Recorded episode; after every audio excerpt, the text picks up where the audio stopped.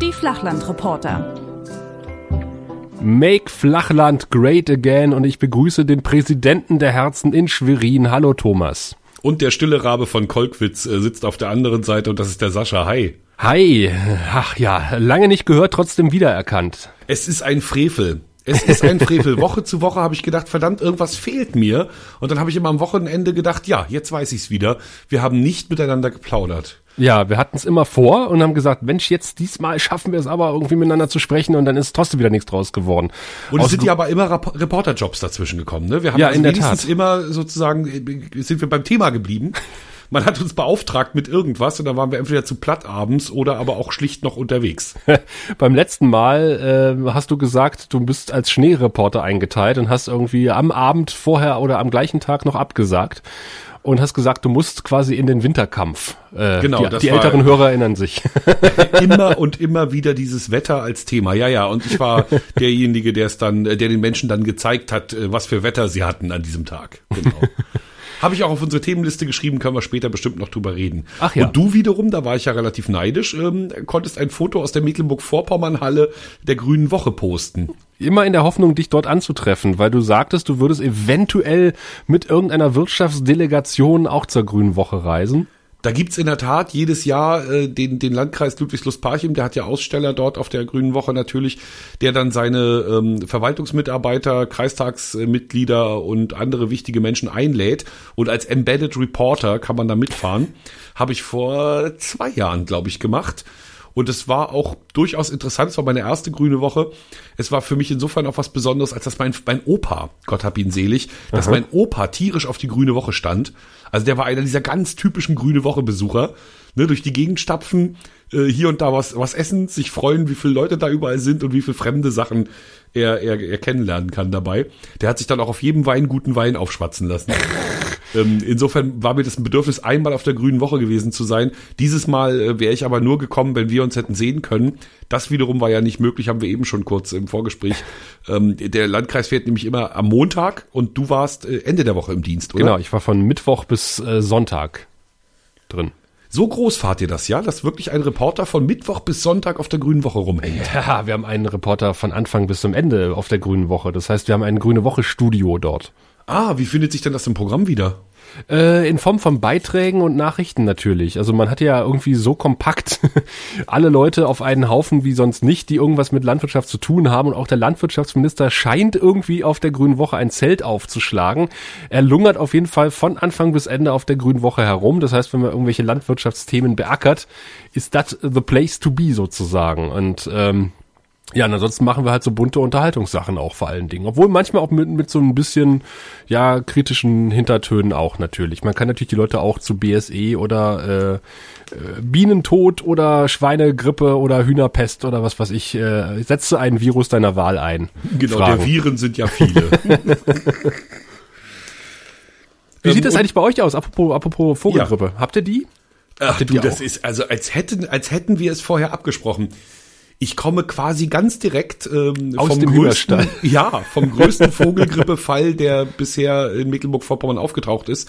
106.000 Legehennen werden seit heute Mittag und noch bis morgen Mittag ähm, gerade per CO2 getötet.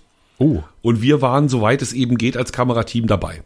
Also der Fall ist äh, gestern Nachmittag bekannt geworden. Da war es noch ein Verdacht. Heute Morgen war dann klar, nein, es ist wirklich äh, H5N8. Und zack, habe ich mich dann in mein Reportermobil geschmissen, zusammen mit einem Kamerateam. Und wir haben mit einigen anderen Pressevertretern dann um diesen Hof rumgelungert. weil, weil mehr war nämlich nicht. Ne? Also meine Hoffnung war ja, ist ja ganz klar, dass wir da nicht reinkommen, logisch. Ja, logisch. Niemand will da rein. Also man will ja auch nicht ehrlich. zeigen, wie die, wie die Tiere da irgendwie erstickt werden. Nee, das will man nicht zeigen und man will natürlich auch sich selbst nicht in Gefahr bringen, das Kamerateam nicht in Gefahr bringen. Man will nicht, dass die Kameras irgendwie infiziert werden, keine Ahnung. Also, ne, was da alles so passieren kann. Also, und im Weg stehen will man auch nicht. Also, es ist sozusagen ein ganz typischer Fall, wo wir ja nicht RTL sind, sondern uns auch zurückhalten können. Ja. Aber worauf wir natürlich gehofft hatten, war, wir kommen dorthin. Es steht irgendwie ein schickes Schild, wo steht hier, jetzt beginnt das, der Sperrbezirk, drei Kilometer rund um den Ausbruchsfall. Dann stehen da vielleicht ein paar Streifenwagen rum, ein paar Wachschutzleute, die machen Bändchen so hier, ne, so Flatterband und sagen, hier geht's nicht weiter, ähm, lassen Sie Ihre Katze nicht freilassen. Also irgendwie sowas, ne? Also irgendwas, was man dann filmen kann. Nein, wir waren heute Morgen da und der Betrieb war bis auf den normalen Zaun ähm, nicht als solchen Betrieb zu erkennen. Er hatte einfach nur seinen Zaun, den er sonst auch hat. Das sind die schönsten Bilder. Furchtbar. Also ne, totale von links, totale von rechts, äh, Biogasanlage und siehe da, ein neugieriger Anwohner fand sich auf der Landstraße. Und der Glück guckte. eines jeden Lokalreporters. Genau, der guckte. Aber gar nicht zu uns, sondern der war wirklich hier, der guckte. Ja. Und irgendwann äh, bin ich dann so an ihn rangeschlichen und habe mich ein bisschen mit ihm unterhalten und siehe da, er hat natürlich einen kleinen Hausgeflügelbestand, den er schon lange eingestallt hat und war auch bereit, uns zu sagen, wie traurig das ist, dass er hier keine Informationen kriegt vor Ort und dass er überhaupt nicht weiß, was er jetzt machen soll, ob er seine Viecher auch noch töten muss oder nicht. Also er war völlig durcheinander und das haben wir natürlich dann auch entsprechend mit der Kamera eingefangen. Dann haben wir noch eine Weile rumgestanden. Ähm, mittlerweile waren die Lübecker Nachrichten da, eine Freelancer-Agentur war da, die Sprieder Volkszeitung kam und äh, unsere Hamburger Kollegen kamen. Die nämlich wollten unbedingt live schalten um 14.30 Uhr und wollten das nicht mit mir Zausel machen, sondern hatten eine sehr schöne junge Reporterin ausgegraben, die dann mit ähm, quasi einem technischen äh, Equipment, das ich gleich noch, zu dem ich gleich noch komme, da aufschlug, um dann eben entsprechend live ähm, zu senden. Und dann kam der einzige Moment, der wirklich drehenswert war. Es kamen nämlich zwei riesengroße Tanklaster mit CO2 Oh, aufs Gelände gerollt. ja. Ne? Und naja, die haben wir halt gefilmt. Dann haben wir mit der langen Brennweite noch ein bisschen, was da auf dem Hof passiert ist, gefilmt. Dann kam noch der Veterinärchef vom Landkreis, hat uns netterweise sehr tolle O-Töne gegeben. Und dann habe ich mit wirklich sehr viel Mühe, also Stichwort Bildarmut, mit sehr, sehr viel Mühe zwei Minuten zusammengedengelt, die jetzt irgendwie gerade vor ein paar Minuten über die Mattscheibe geflimmert sind. Interessant. Äh, hatten, haben die Hamburger keine eigenen äh, Grippefälle, dass die dann nach Schwerin kommen müssen oder in den Kreis Ludwigslust-Parchim? Also in diesem Fall war der Grippefall extrem nah an der Grenze. Okay. Also Beutzenburg und dann nördlich, also sprich Elbe, das, ne, das konnte man, da waren die Hamburger dann auch relativ fix da. Ähm, und w- mangels Absprachen gab es halt keinen, ähm, wir, wir haben es genannt, schaltfähigen Reporter. Also einen, der, der vor der Kamera gut aussieht und Ja, seriös Informationen verteilen kann. So einen hatten wir gerade nicht, sondern eben nur den zu Hause liegenden Nedler, der nicht beim Friseur gewesen war. Und naja, da wollte ich wollte auch selber nicht. Also das so aktuell Schalter habe ich wirklich noch nie gemacht. Nicht, dass ich Respekt davor hätte, jederzeit, aber ähm, das hätte ich da gern vorher gewusst. Also dann wäre ich in der Tat, hätte ich meinen Bart noch mal ein bisschen gestutzt. Ne? Ich bin ja heute Morgen wirklich, mein Chef rief mich um, also typischer Reporteralltag, ne, du kennst das. Chef holt mich irgendwie aus dem Bett um sieben oder halb acht und sagt, hier übrigens, Thomas, hier Vogelgrippe, du musst raus. Ne, und entsprechend bin ich dann auch, ich habe zwar noch das Duschen geschafft, aber eben nicht noch irgendwie äh, größere Aktionen, was mein Bart etc. betrifft, bin ich dann halt, ähm, ne, also warme Schuhe war mir das Wichtigste. Ne, weil ich wusste ja, wir stehen draußen rum. Bin ich Ja. dann ins Funkhaus getapert und in der Verfassung wollte ich, wie gesagt, mich nicht schalten lassen, sodass die dann nochmal kommen mussten. Das Verrückte war, darf ich noch ein bisschen reden oder Na, willst natürlich. du auch mal was sagen? Nein, nein, nein, nein. Ich höre dir ganz aufmerksam zu. Das finde ich super.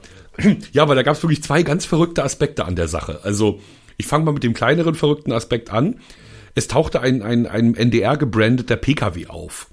Stiegen zwei Männer aus. Einer stellte sich vor als Kameraassistent, der andere als Reporter.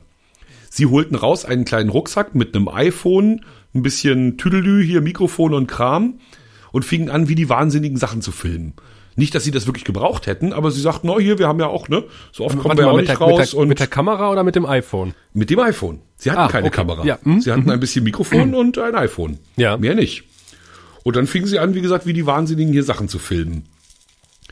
Und das dann auch gleich mit Pinnacle Studio irgendwie zu kleinen Minifilmchen zu machen, die sie dann auch irgendwann auf Twitter veröffentlichten. Wahnsinn, dieser Ja, NDR. ja. Ja, das ist hier so ein, ähm, das die stellten sich vor, Newslab heißt das, glaube ich.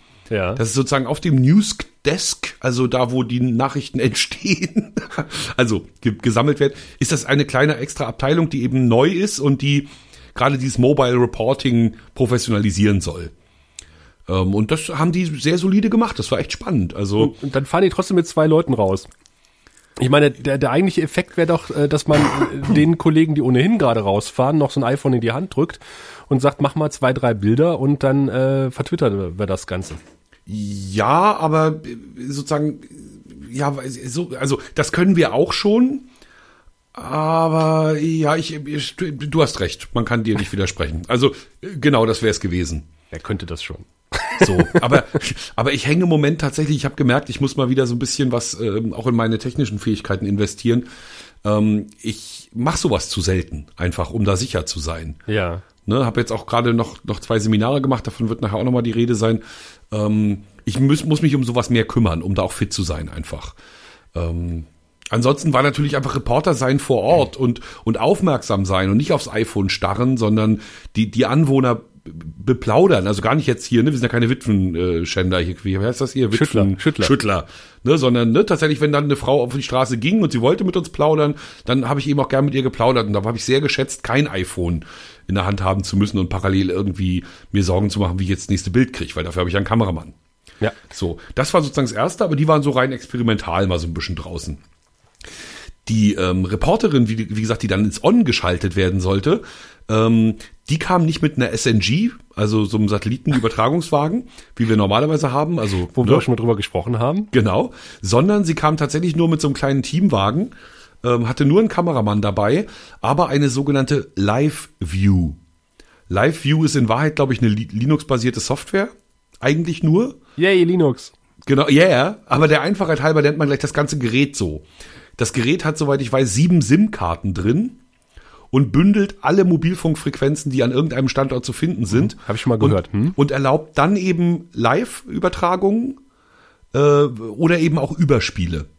Hm? Ne, und jetzt war es bei uns so, die haben uns gefragt, pass auf, kriegt ihr für 16 Uhr schon ein Stück hin? Ich habe gesagt, nee, ich weiß ja gar nicht, was hier passiert. Ne, ich weiß nicht, wann ich hier wegkomme. Also 16 Uhr glaube ich nicht.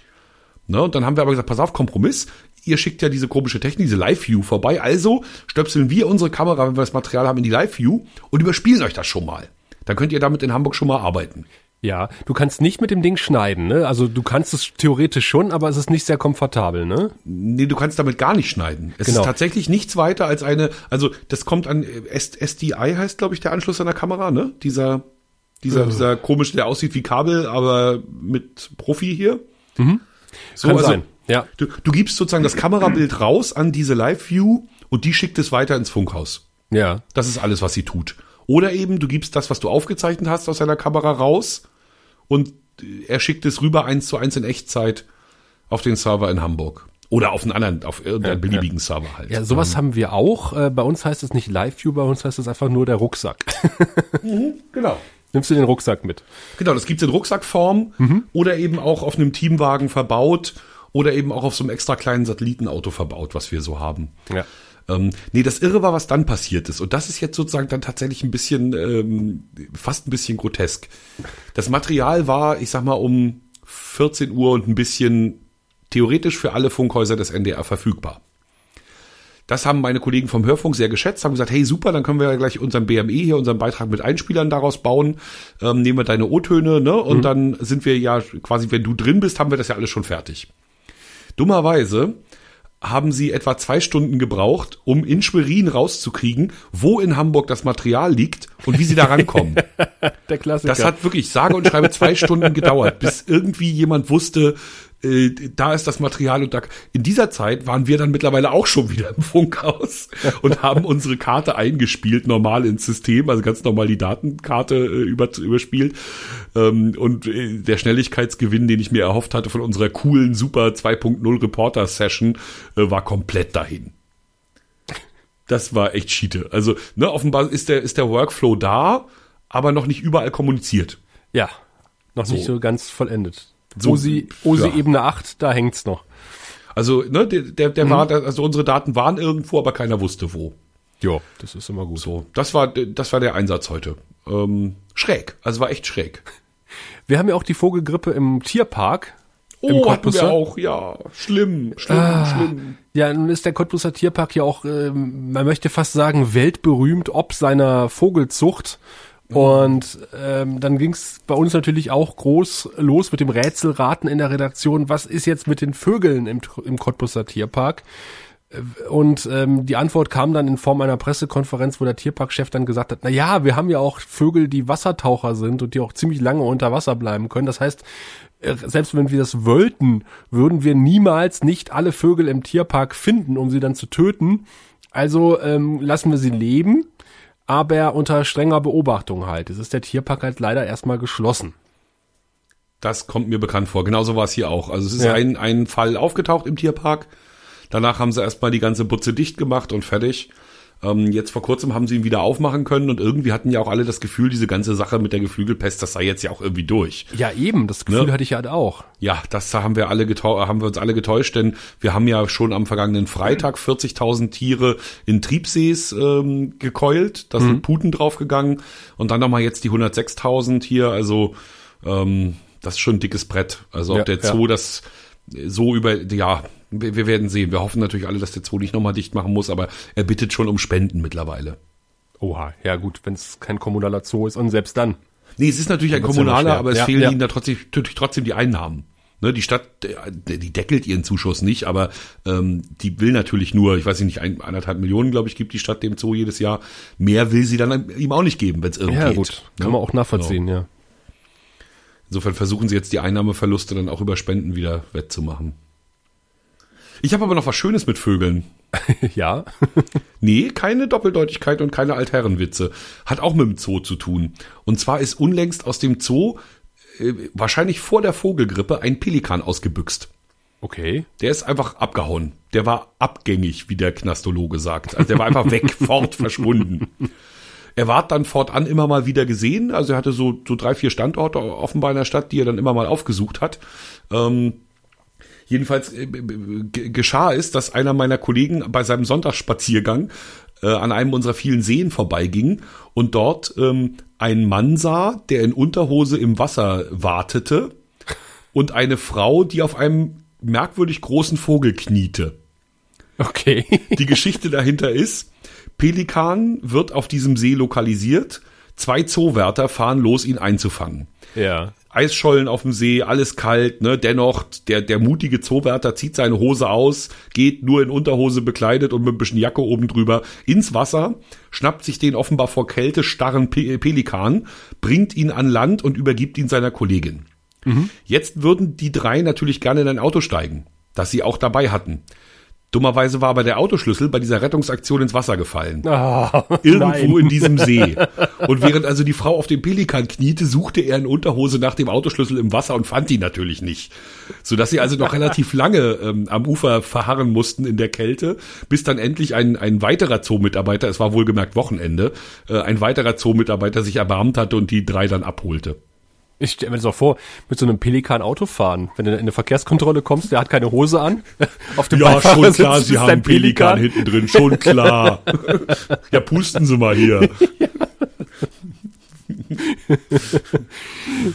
Aber apropos Tiere im Wasser, das, das haben wir ja schon vertwittert. Äh, das wird der ein oder andere ja schon mitbekommen haben. Auch wir hatten Tiere im Wasser, die da eigentlich nicht hingehören. Wobei bei einem Pelikan kann man da ja auch geteilter Meinung sein, ob sie ins Wasser gehören oder nicht. Ich denke eher ja. Was aber definitiv nicht ins Wasser gehört und auch nicht in einen Kofferraum, ist ein Pferd. ja, da habe ich auch ein bisschen geschluckt. Ja. Äh, es tauchte zwei, wir hatten zwei Pferdemeldungen hintereinander ähm, und beim ersten Mal ging halt, wir verfolgen ja bei Twitter auch äh, ganz gut den Kanal der Leitstelle, respektive ähm, in einem Ort, wo eine Kollegin von mir wohnt, äh, brach dann ähm, offensichtlich in einen abgedeckten Pool ein Pferd ein und die Feuerwehr war da unterwegs und dann sind oh. natürlich auch gleich hingefahren und äh, haben begleitet, wie dieses Pferd aus diesem Pool rausgeholt wurde. Und das war sehr interessant. Also die Feuerwehr hat dann erstmal Wasser rausgepumpt und hat dann mit Strohballen eine Art Treppe gebaut, damit das Pferd raus kann, was gleichzeitig mit warmem Wasser von oben begossen wurde, damit es nicht erfriert. Und ähm, allen sei zur Beruhigung gesagt, dem Pferd geht's inzwischen wieder gut. Aber das war nicht das Pferd, das dann im Kofferraum saß. Nee, das war nicht das Pferd, was im Kofferraum saß. Das war wiederum ein Pony. Äh, die Polizei hat quasi auf, was, auf einer Autobahn? Nee, auf einer Bundesstraße ein Auto kontrolliert, was die Polizei ja manchmal macht. Und stellte dann fest, dass im Kofferraum dieses Autos ein Shetland-Pony saß.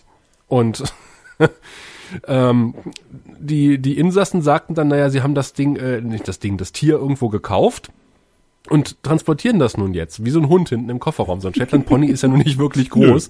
und sagen, ja, wir halten ja auch alle paar hundert Kilometer mal an oder alle paar 50 Kilometer und lassen das Pferd mal ein bisschen ausreiten und mal kacken und dann fahren wir weiter. und, und dann haben die Polizisten gesagt, naja, finden wir nicht gut, aber äh, hatten halt einfach absolut überhaupt keine Handhabe. Ich wollte gerade sagen, wo in der StVO steht, dass du keinen Shetland Pony im Ja, Kofferraum ja, transportieren ja, darfst. Du darfst ja auch einen Hund im Kofferraum äh, transportieren und ein ein Tier ist nun dummerweise ähm, laut Gesetz ein Sachgegenstand, eine Sache und ähm, man kann ein offensichtlich in Deutschland legal, beziehungsweise in einer rechtlichen Grauzone, einen Shetland Pony im Kofferraum transportieren. Ob ich es machen würde, ist die andere Frage. Äh, Ah, aber es geht. es geht. Und, und durften die dann weiterfahren? die durften weiterfahren, tatsächlich. Tatsächlich. Ja. Abgefahren. Ja.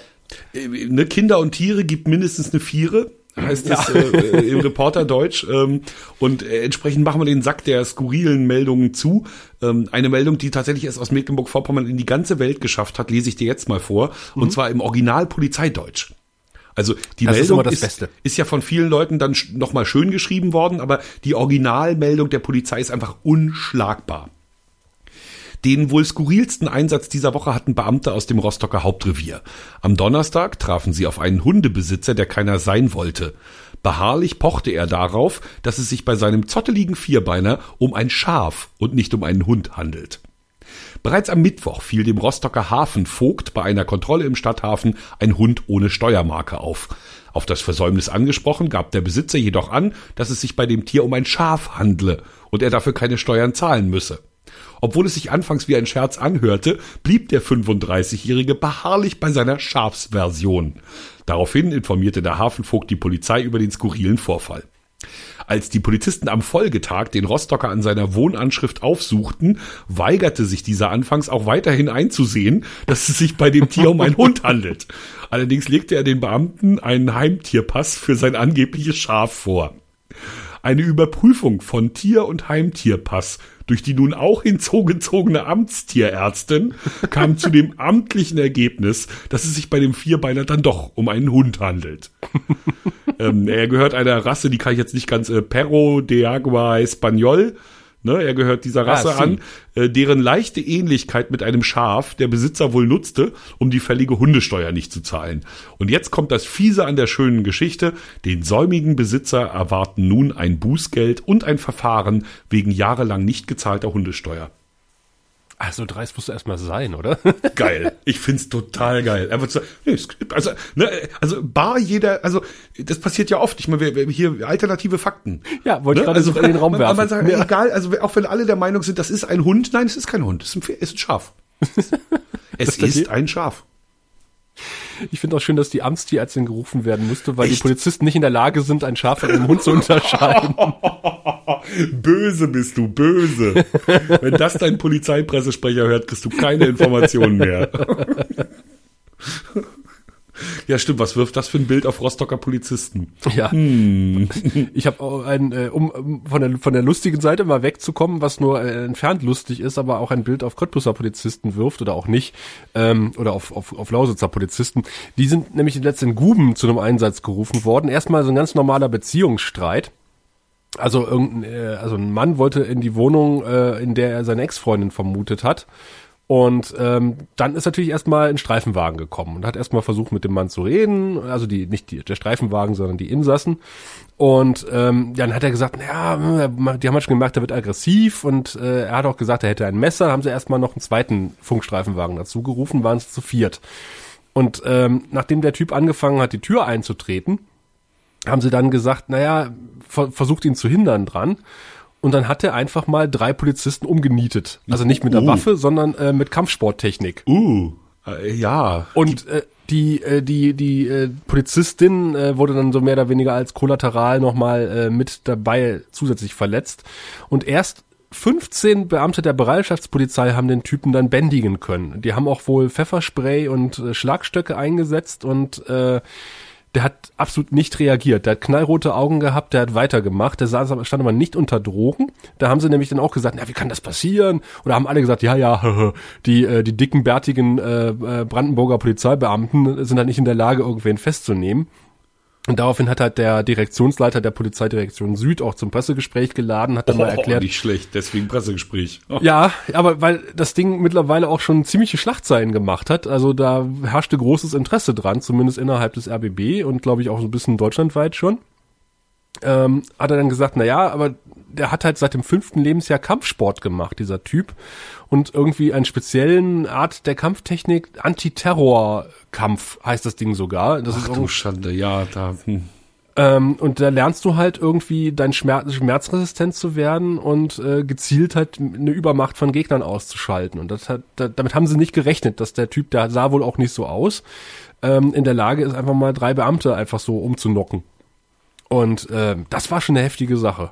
Also Heidewitzka. Ja, da möchte man auch nicht Polizist sein, ne? Wenn du, wenn du relativ schnell merkst, okay, den könnte ich jetzt eigentlich nur noch mit einem gezielten Schuss in die Luft niederstrecken. Also, ähm, da hast du wirklich, nee, wie, wie soll das ein normaler Polizist bewältigen? Keine Chance. Ja, und da haben sie dann auch gesagt, naja, ähm, äh, Dienstwaffe war keine Option, weil es ein Hausflur war, der war ziemlich eng. Da hätte es Querschläger geben können und da war noch ein Kind in der Wohnung, das hätte dann auch noch getroffen werden können. Und da sagte er, er ist ja ganz froh, dass seine Beamten einfach äh, nicht irgendwie eine Dienstwaffe gezogen haben und auch keinen Taser oder sowas, den sie sowieso nicht hatten. Er sagt, äh, das fand ich sehr schön. Die, das Hilfsmittel Nummer eins äh, der, der Polizei bleibt die Kommunikation. Ja. Ja, also andererseits müssen wir wirklich froh und stolz sein, in einem Land zu leben, wo so etwas passiert und dann eben niemand erschossen wird. Ja, eben. Ne? Vielen, vielen Dank. Da bin ich wieder mal, ja, dankbar vor allem. Dankbar, dass dieses Land anders tickt als andere. Da sind wir ja beim, beim Swatting. Kennst du das? Swatting, ähm, nee. Das ist ein beliebter Sport in den USA, weil äh, die die amerikanische Polizei bezieht Teile ihrer Ausrüstung äh, aus alten Armeebeständen. Das heißt, man hat auf der einen Seite halt eine Polizei, die aufgerüstet wird bis zum Get-No. Und auf der anderen Seite äh, passiert es halt öfter, wenn, wenn äh, gerade irgendwie Jugendlichen Computer spielen und, äh, und verlieren, äh, dass sie das Gegenüber quasi bei der Polizei melden. Und die wissen halt, wo der wohnt, kriegen das irgendwie raus und sagen halt, äh, rufen bei der Polizei an und sagen, da ist ein Irrer mit einer Waffe, ähm, der, äh, der droht halt irgendwelche Leute zu erschießen und dann klopft dann einfach mal das SWAT-Team Öh, beim Gegenüber in der was Wohnung. für Arschlöcher es gibt. Und da das ja alles irgendwie äh, teilweise per Video noch übertragen wird, feixen sie sich dann am anderen Ende einen ab, wenn dann äh, der Typ dann zu Boden geworfen wird vom SWAT-Team. Assis. Und das ist echt ein Volkssport wohl äh, in, in der E-Sport-Szene, also in der, in, in, in der dunklen Ecke der E-Sport-Szene, ähm, halt das SWATten. Also Computer-Kiddies machen das vor allen Dingen, also so 15-Jährige oder sowas. Das ist echt asozial. Da kann natürlich auch ganz schnell mal irgendwas daneben gehen. Und du weißt ja, wie aggressiv dann teilweise oder wie Adrenalin geladen dann auch die Polizei in so einen Einsatz reingeht. Nee, Logischerweise, da, weil da wir damit rechnen, da sitzt ein bewaffneter Typ, ne? Und dann Ja. einmal, hm, Nee, da ist das Opfer sicherlich nicht zu beneiden. Das dürfte zur Sache gehen. Apropos zur Sache gehen. ja. Ich würde noch mal gern zurück auf die grüne Woche. Ja, da wollte ich auch gerade hin. Was waren die Highlights? Erzähl. Äh, Die Highlights, ich muss leider sagen, die äh, Mecklenburg-Vorpommern-Halle war nicht unbedingt das Highlight der Grünen Woche. Was? Ja, ich habe zwar die, äh, was war's, äh, Parchimer Wurstwaren gesehen, oder war es die Ludwigsluster Wurst? Eher die Ludwigsluster.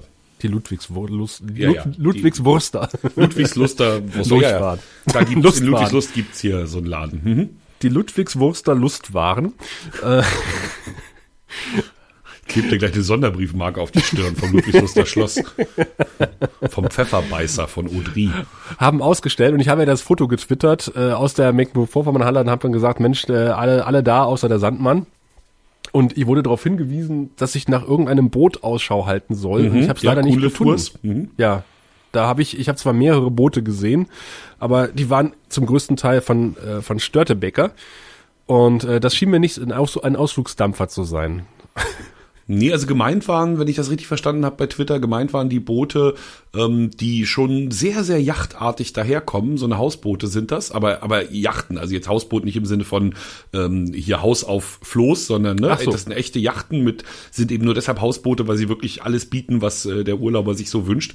Und mit solchen Booten eiern die Leute über die Müritz, den Plauer See, ähm, durch die Elde nach Lübs und äh, be- bewegen sich da wie die Wahnsinnigen bei uns im Land fort. Das ist so ein Hobby. Ähm, Okay. Sorgt jedes Jahr in den Schleusen für lange Wartezeiten, weil das natürlich alles Amateure sind und sich erstmal so eingrooven müssen. Und ähm, es, es soll aber keiner von denen gewesen sein, aber es soll durchaus schon passiert sein, dass eben in der Schleuse auch gerne mal einer sein Boot festgebunden hat. Ne? Super.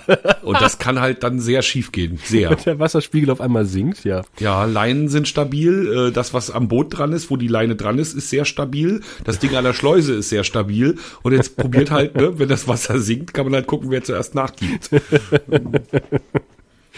Ich kenne das ja mit den Flößen. Also äh, das haben wir hier auch in Brandenburg. Äh, auf dem Lausitzer Seenland natürlich und natürlich Havelseen und äh, die ganzen kleinen Kanäle da oben Richtung Berlin. Da kann Im man so Feldberg eine, gibt's das auch, ja. So Floßleien, ne, kleiner, kleiner Ja. Außenborder ist dran, so ganz kleiner. Und dann kann man sich da übers Wasser bewegen. oder halt die die Grillinseln, wie gesagt. Was hast du denn gegessen, mein Lieber? Also ich habe natürlich ein, ein inniges Interesse daran zu wissen, was du gegessen hast. Ich was es so war- an Leckereien gab. in der Marokko-Halle und habe mir dort ein 10-Euro-Menü gegönnt. Äh, Sachen, die ich noch nie gegessen hatte vorher, aber es war sehr lecker. Ähm, die hatten vor allen Dingen, und da kommt der Spreewälder wieder durch, ein, äh, ein Saure Gurken. Ja, ja, ja, in der Tat. Nicht sauer, sondern süße Gurken. Ein absolut, also äh, pürierte, geschäumte Gurken äh, im Schnapsglas als Vorspeise. Die waren super lecker. Mit so einem Brot dabei, wie der Rheinländer sagen würde. Und ähm, ansonsten Mettbrötchen. Ich habe tatsächlich äh, tierischen Bock auf Mettwurst gehabt und äh, bin dann zum, zum, zu den Golzener Wurstwaren und habe dort ein Mettbrötchen vertilgt, gemeinsam mit einer Kollegin. Und weil es so lecker war, haben wir noch ein zweites gegessen. Und der Typ hat gesagt, er hat auf der Grünen Woche, ich bin ja dann am letzten Tag rum, habe bei der Bilanztöne geholt. Ähm, und er hat mir erzählt, er hat 300 Kilo Mett verschmiert. Boah, Wahnsinn. auf der Grünen Woche. Aber du hast es ja jetzt fälschlicherweise Mettwurst genannt. Also das klassische Mett Nein, ist nein, ja nein. wirklich einfach nur Hackfleisch und Hackepeterbrötchen. Genau. Ich, ich wurde Ja. heute vom Kollegen korrigiert. Er sagt nicht Mettbrötchen, er sagt Hackepeterbrötchen, aber dann passen die ganzen Wortspiele mit Mettwoch nicht. Eben. Eben. Ja. Oder mit Matt Eagle oder so. Ja, genau. Ne? Gibt ja Menschen, die nutzen das sogar als ihren Facebook-Namen. Scheuert, wer kommt noch auf so eine Idee? Weiß ich nicht, aber Wortspielakrobaten auf alle Fälle. Ja. Das ist übrigens erlaubt, äh, sein Kind Matt Eagle zu nennen. Gibt es einen berühmten Zeitungsartikel, der Ja, äh, das glaube ich. Das, aus mir unerfindlichen Gründen mehrfach geteilt wurde. apropos, das muss ich, oh, da muss ich jetzt mal parallel. Hast du noch eine schöne Geschichte zu erzählen? Ich muss mal kurz gucken. Ja, ich habe noch eine schöne Geschichte, Geschichte zu erzählen. Ich Erzählen habe, ich habe mich äh, mit dem Deutschen Roten Kreuz auf der Grünen Woche äh, getroffen, weil der Pressesprecher äh, des Deutschen Roten Kreuzes, also zumindest der in Berlin, äh, der Presseverantwortliche, Pressebetreuer, einer unserer Hörer ist. Hey, hallo Joachim. Und, Was? Wir haben, ähm, oh, guck. ja, ja. Und mit dem habe ich auch gemeinsam studiert. Dienstags ist immer sein äh, DRK-Tag, deswegen kann er uns nicht live hören, aber er hört jede Konserve und sagt, Mensch, ihr braucht immer so am Anfang so ein bisschen, um euch einzugrufen, aber dann läuft es wie Socke. Wie, wir brauchen Zeit, uns einzugrooven. Ja, ich habe aber auch den, he- heute machen wir die Ausnahme. Ich habe auch immer das Gefühl, dass wir erstmal so ein bisschen brauchen, bis wir miteinander warm werden. Ähm, und, und dann gegen Ende wird's richtig, richtig lustig und interessant. Dann packen wir die Anekdötchen aus und dann ist die Zeit auch schon wieder langsam um. Ich glaube, du Äh, redest ihm da zum Munde. Also ich finde ja, wir sind von Anfang an präsent, klar und ähm, umwerfend charmant. Also heute Aber ganz das besonders. könnte auch an meiner Eitelkeit liegen. nee, es ist wahr. Wir haben, glaube ich, heute so viel Abstinenz äh, genossen in den letzten äh, Wochen, dass wir, das ist ganz gut, ja. Ganz, Ja, es schießt üppig, aus uns äh, heraus sozusagen. Ähm, Und, und, uns selber loben können wir auch total gut. das kommen wir immer gut. Und da bin ich mit dem DRK unterwegs gewesen, weil natürlich äh, bis zu 500.000 Leute über diese grüne Woche juckeln im Laufe dieser einen Woche oder dieser zehn Tage. Es ist ja keine Woche, es sind ja eigentlich zehn Tage. Und ähm, auf engstem Raum halt im Winter, ja, mit äh, dicken Jacken auf die Messe gehen und äh, vorher vielleicht nicht viel gegessen und getrunken haben, weil sie sagen, Mensch, das hole ich auf der grünen Woche nach. Das machen sie dann sehr schlachweise. Und äh, die trinken natürlich nicht nur Wasser auf der grünen Woche, das muss man ja auch dazu sagen. Ähm, und man denkt eigentlich, dass das DRK auf der grünen Woche nur am Rödeln ist, aber die hatten, also zumindest bis zu dem Tag, wo ich dabei war, was hatten die, 600 Einsätze oder sowas? Oder war es 300? Es war auf jeden Fall nicht viel, äh, wenn man bedenkt, dass da halt eine ganze Menge Leute über diese grüne Woche juckeln. Es waren, nee, 400. Es war, genau, wir treffen uns in der Mitte. Es waren, ich sag einfach mal, es waren 400 Einsätze. Ganz unterschiedliche Art. Also, äh, was man halt, die sagen halt, man muss sich vorstellen, man ist hier in einer kleineren Großstadt mit, mit 300.000 Einwohnern. Also für Brandenburger Verhältnisse eine richtig große Großstadt. für NRW-Verhältnisse eine kleine Kleinstadt. Ähm, Und man hat halt dieses alltägliche Spektrum an Einsätzen. Das heißt, die, die Aussteller, die wollen halt mal ein Pflaster haben, dann kippen halt Leute um, weil sie nichts getrunken haben, andere kippen um, weil sie zu viel getrunken haben, was sie eigentlich nicht trinken sollten. Treppenstürze halt sehr viel, ähm, das, alles Mögliche. Und ich dachte, die werden alle totgetrampelt. Äh, das zum Glück nicht. Und äh, ja, wir sind also ein bisschen, dann laufen die auch regelmäßig so ein bisschen Patrouille und sowas, um einfach mal so ein bisschen Gesicht zu zeigen und zu sagen, wir sind da. Werden auch immer ganz fleißig angesprochen von den Leuten auf der Grünen Woche, vor allen Dingen von denen, die nach dem Weg fragen wollen, weil man darf auf der Grünen Woche nie so wirken, als hätte man Ahnung oder man würde irgendwo dazugehören, weil sonst äh, kommen von allen Himmelsrichtungen Leute auf einen zugestürzt und fragen nach irgendwelchen Wegen. Das passiert mir tatsächlich auch, wenn man dieses tolle gelbe Shirt anhat. Ah, ja, mhm, klar, dann, ja. Ja, dass ich dann mit einem Jackett kaschiert habe in den späteren Tagen. und ähm, und ja, war war recht entspannt, war sehr lustig. Die die die Jungs und äh, das Mädel waren waren super nett, mit denen ich da unterwegs gewesen bin. Und ähm, ich, also mit Joachim noch so ein bisschen im Anschluss über die Messe, da hat er mir noch gezeigt, wie die Leitstelle aussieht. Äh, fand ich sehr interessant. Und dann kam dann tatsächlich, er sagt natürlich, man kann so einen Einsatz nicht kalkulieren. Sag ich, natürlich kann man so einen Einsatz nicht kalkulieren. Also wenn nichts passiert, dann passiert nichts. Und dann passierte aber tatsächlich was, ähm, nämlich dass eine Frau da die Treppe runtergestürzt ist. Und dann kam oh. natürlich auch, ähm, es war in der in der Halle mit den meisten äh, Tieren sowieso, also in der Tierhalle. Und da sind echt neben der Brandenburg-Halle die meisten Besucher. Und auf der Tribüne ist sie runtergesegelt. Und äh, dann kommt natürlich auch die Messefeuerwehr mit einem Tuch und, ähm, und, und macht so einen Sichtschutz und sowas. Das musste auf der Messe halt auch machen. Und dann haben sie noch den, den, den Rettungswagen rangefahren von außen in die Halle rein und haben die Frau dann irgendwann ähm, raustransportiert. Und ich fand's wirklich erschreckend, wie egal das den Leuten ist. Also du, du hast, du musst dir vorstellen, du kommst in diese Halle rein und ähm, da steht der Rettungswagen, davor steht eine Trage und dann stehen da drei Sanitäter. Offensichtlich äh, würdest du natürlich sofort sehen, da ist irgendwas passiert. Die rennen einfach mitten durch und beschweren sich noch, dass sie nicht durchkommen, weil äh, sie wollen ja jetzt auf diese Tribüne sich die Show angucken. Und dann hat mir einer noch erzählt, naja, also irgendwie einer der Kollegen hat halt ähm, äh, irgendwie auch irgendwas gemacht und die sind teilweise, also versucht, äh, der war mit einem Patienten betreut und der sagt, die, sind, die Leute sind teilweise über ihn drüber gestiegen. Unglaublich. Die hat das also, nicht interessiert. Also und da denkst du, wie, wie krank sind die Leute? Also das ist echt pervers teilweise. Weil ich habe, als du angefangen hast, habe ich noch so gedacht, okay, ähm, ähm, die gehen halt, äh, also wie, wie verhält man sich, ne? Also ich habe überlegt, wie verhält man sich denn nun richtig, wenn man da, ähm, ne, aber es ist natürlich völlig klar, also wenn die wirklich sozusagen die, die Rettungsarbeiten behindern, äh, im, das ist natürlich widerlich. Ansonsten, so ignorant wäre ich ja auch, ne? Aber nicht, also ich, ich würde ignorant, also das, das nicht weiter zur Kenntnis nehmen, weil ich denke immer, der, der da liegt und dem was Blödes passiert ist oder ja, ja, klar. im Zweifelsfall was lebensbedrohliches, dass der das Letzte ist, was er braucht, ist mein Blick. Ja, da bin ich auch ganz ne? froh, dass Insofern, da keine, also dass da keine Traube von Menschen drumherum standen, die erstmal Fotos gemacht hat. Da war ich ja ganz zufrieden mit. Aber halt diese, diese Ignoranz kam mir irgendwie sehr beängstigend vor. Boah, schrecklich. Soll ich jetzt wieder reingrätschen oder bist du noch beim ja, dann können wir ja, äh, nö, dann dann habe ich natürlich noch also die, die Brandenburg-Halle äh, heimgesucht, die ach, ich war, ich habe ja ähm, in ich habe ja wir hatten ja vom Grauen Rat, also dem deutschen Babylon 5 Podcast, den ich ja nebenbei noch mache, äh, ein Hörertreffen gehabt in Kassel im letzten Jahr und sind ja durch und da, Kassel nichts zu essen gefunden habt. geirrt und haben nichts zu essen gefunden und wir waren natürlich ausgerechnet in der Hessenhalle essen und ähm, und siehe da, es gab was. Und ja, es gab dann tatsächlich einen Stand, wo es was zu essen gab. Äh, also mit der Familie sind wir dann hin, die kamen uns dann, die kamen mich dann auch noch besuchen. Dann konnte ich mir also mal äh, ein Stündchen frei nehmen mittags und mit denen mal über die Messe äh, laufen. Und mh, mm, da gab's Käse, also Nudeln mit mit mit hessischem Handkäse. Der äh, schmeckt sehr speziell und äh, das macht sehr satt, aber war auch irgendwie lecker.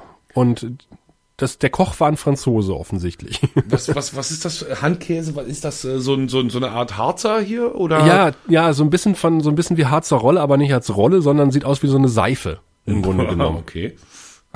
Schmeckt aber hoffentlich besser. Äh, schmeckt deutlich besser. Und ähm, was habe ich denn noch gegessen? Ja, sehr viel natürlich. Ähm, viel Eis. Äh, wir haben in Brandenburg äh, sehr viele Buden, die lecker Eis machen. Also ähm, mhm. es gibt eine Bude, die macht ähm, die liefert Eis, also du kannst dort Eis bestellen und sie haben spezielle Thermos-Behältnisse, ähm, wo sie Trockeneis noch reinlegen und die liefern das quasi auch bis zu dir nach Schwerin, wenn du möchtest, aus Brandenburg. Abgefahren. Und es kommt, es kommt tatsächlich gekühlt bei dir an. Also würde ich es nach wie vor bevorzugen, mir das dann abzuholen, aber ähm, ja. also lieber vor Ort. Ne? Gerade so Mopedfahrer hier wie ich, ne, so Motorradfahrer fahren ja auch gerne mal einfach zur Eisdiele ähm, und lassen da so kurz noch, ne, damit die Leute dann auch alle gesehen haben, dass man da ist. Ähm, nee, also ich würde da definitiv den Ausflug in die Eisdiele äh, vorziehen. Ja, aber die machen auch richtig geile, leckere Eissorten. Also ähm, das eine hieß dann irgendwie, wie hieß denn das? Schlagertrauma oder sowas. Das war dann mit oh. Eierlikör. Der Helene Fischer Becher. Ja, Helene Fischer wurde nicht gespielt. Das Landespolizeiorchester hat aber tatsächlich ähm, zum Abschluss den Simpsons-Song gespielt. Oh, Die wie Simpsons großartig. Titelmusik. Und eine Schülerband aus der Uckermark war sie, glaube ich, hat äh, den Cantina-Song gespielt aus Star Wars. Sehr geil. Das, da dachte ich, wow, geil. Also, also gerade, dass die Simpsons jetzt beim, was war das, Landespolizeiorchester? Landespolizeiorchester, das, angekommen das, die, sind. Die Kombo des äh, Landespolizeiorchesters Brandenburg. Dann haben die wenigstens äh, einen dazwischen, der Humor hat, nicht schlecht. Und eine super Sängerin haben die, also Wahnsinn, also hm. richtig gut. Vielleicht, vielleicht hätte man beim nächsten Mal, wenn so ein, wenn so ein junger Mann mit, mit äh, Terrorausbildung kommt, vielleicht hätte man einfach die Sänger schicken sollen. ja, also Musik beruhigt. Sie singen ihn nieder. Hm. Genau, irgend so ein Schlaflied oder so, ne? Und dann kommt er schon zu sich. Hm. Wie schon in, im Weihnachtslied heißt, Maria tut ihn niedersingen. genau so. Äh, ach so, was wir noch essen waren, äh, war äh, der der gemeine Berliner Hörende wird jetzt natürlich nur äh, herablassend mit den Achseln zucken und äh, ein müde Lächeln. Berliner.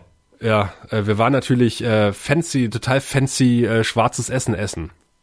Also das, was quasi in Berlin schon seit Ewigkeiten ist, haben sie auch mal in die Halle geholt. Sie haben quasi eine Streetfood-Halle aufgebaut, die aber total enttäuschend war. Also es war Streetfood ist schwarzes Essen? Ja, die haben halt verschiedene, also eigentlich war es die Streetfood-Halle. Dann standen halt ein, zwei, drei Essenswagen da. Und da habe ich mir was Besseres runter vorgestellt, ehrlich gesagt. Aber der eine Essenswagen hatte halt irgendwie so ein bisschen auf Metal gemacht. Und da gab's halt äh, schwarze Pommes mit äh, schwarzer Currywurst und ähm, ja, und schwarze Burger noch dazu. Also nicht, das waren aber keine Burger, das waren eigentlich nur Frikadellen oder Buletten mit äh, schwarzen Brötchen dazu. Also wenn Weiß. ich mich richtig erinnere, dann warst du der schwarzen Szene ja auch mal zugetan. Insofern ja. warst du so ein bisschen in deinem Element. Ich habe natürlich ein Schwarzbier dazu getrunken. Und, und, und The Cure gesummt. ja, Boys Don't Cry. Ach nee, äh, aber es war jetzt auch nicht so spektakulär. Es sah einfach nur lustig aus und es war halt für den Gag, aber ähm, da würde ich auch nicht jeden Tag essen wollen. Die haben es mit, mit Kohle gefärbt irgendwie, mit geschmackloser Kohle. Als ich da war, war, war gerade Russland-Embargo. Entsprechend war die Russland-Halle so ein bisschen ausgedünnt. Ja, die gab's gar ähm, nicht mehr. Hm. Ach, jetzt gab's sie gar nicht mehr. Nee, nee. Ähm, die war noch da, also die war, war ja eigentlich gigantisch, ne? Die, also vor zwei Jahren muss es ja dann gewesen sein, ne? Ähm, hm. Also die war gigantisch, die, die Halle, und es war aber eben halb leer, weil nur eben nicht alle Firmen anreisten. Und was ich daher aber besonders schön fand, war, dass man für einen Euro ein Mini-Wodka und ja. ein Brötchen mit Kaviar bekam. Oder ein, ein Wodka mit äh, Speck. Ja, wobei, also wenn der auch ein Euro kostet, wie der mit Kaviar, dann ist das Preisverhältnis zu überdenken. Also dann ja, würde ich ja immer lieber Cent, Kaviar in mich reinstopfen. Ja, nee, Kaviar mag ich nicht so. Nee, und dann weiß ich, habe ich aus Solidarität aber bei der Ukraine gegessen. du bist mit dem russischen Wodka in die Ukraine-Halle einmarschiert. Das geht ja nicht, weil dieser russische Wodka wird ja in Gefäßen ausgeschenkt, in die man seine Zunge steckt und danach ist der Wodka weg. Also ähm, das ist ja nicht eine, eine akzeptable Menge Schnaps, sondern nur so ein bisschen zum Probieren. Nee, nee, aber gegessen habe ich dann, wie gesagt, aus Solidarität in der, in der ukrainischen Halle. Und nochmal in der marokkanischen auch, in der Tat. Mhm. Auch sehr lecker. Ähm, bei den Portugiesen habe ich mich über den Fisch gefreut über den vielen. Und Mecklenburg-Vorpommern, da ging es mir ein bisschen wie dir. Ähm, ich, ich glaube, wir sind halt nicht so der Knaller. Ne? Wir haben diesen geilen Stand aus Wismar mit dem Fisch. Ne? Der, ja. der, ist, der ist immer wieder großartig, der macht viel her. Äh, einfach auch total lecker, das Zeug. Ähm, die können Fisch wirklich räuchern und zubereiten, dass es eine Freude ist. Ähm, und dann ist halt nicht so viel zum, nicht, nicht so viel plastisch, glaube ich. Ne? Es ist eher so, ne, dann, dann dieser, da gibt irgendwie so ein, so ein, so ein Saathändler, also äh, Saatguthändler, der seit Jahren da ist. Naja gut, der hat halt hinter sich eine Wand stehen mit lauter Saatgut, ne? So ja, in, ja. in Tüten. Was macht das schon her? Der Landestourismusverband, naja, was soll ich bei denen? Was eine Broschüre mitnehmen? Klar, aber ist ja jetzt für mich nicht so interessant. Also, ah, hm. ja, die Halle ist irgendwie auch wirklich nicht so reizvoll, ehrlich gesagt. Also ihr teilt euch die Halle ja auch noch, glaube ich, mit Baden-Württemberg. Also wir teilen sie uns immer, genau. Und ich glaube diesmal auch wieder mit Baden-Württemberg, ne? Ich glaube ja, es war glaube ich Baden-Württemberg. Ich bin mir nicht mehr sicher, auf jeden Fall mit einem anderen Bundesland. Äh, und du hast halt an der Stirnseite eine große Bühne, mhm. also eine richtig große Bühne und ähm, dann davor halt die obligatorischen Bierbänke und ähm, dann stehen dann auch schon die äh, Wurstwaren aus deiner Region und äh, der Störtebäcker stand, äh, dass man quasi nicht verhungert, nicht verdurstet, wenn man sich das Bühnenprogramm anguckt. Und dann soll und dann halt ähm, ja irgendwie noch ein Fisch einen Fischladen und dann noch ein verlorenes Bötchen irgendwo, der, der Gewürzhändler, der Tourismusstand. Äh, das ist alles nicht so, es scheint nicht so richtig konzipiert. Und ähm, die Brandenburg-Halle ist halt von vorne bis hinten durchdesignt und gestylt und ähm, spiegelt halt so einen, einen, einen Marktplatz wieder. Also du hast den der Bodenbelag ist künstliches Straßenpflaster, du hast äh, die kompletten Ränder, du hast eine, eine Bühne am Rand und dann hast du quasi rechts und links der Insel so eine, so, äh, der, der Bühne in der Mitte der Halle so kleine Inseln, um die du einmal herumlaufen kannst. Also die, äh, da sind kleine Stände, sind alles kleine Marktstände sozusagen. Du hast halt keinen Stand, außer das Antennestudio, das ähm, die, die Brandenburg-Halle dominieren würde, im Grunde genommen. Und ähm, da haben halt viele Kreise auch Gemeinschaftsstände, das heißt, da steht jeden Tag jemand anders und stellt sich vor.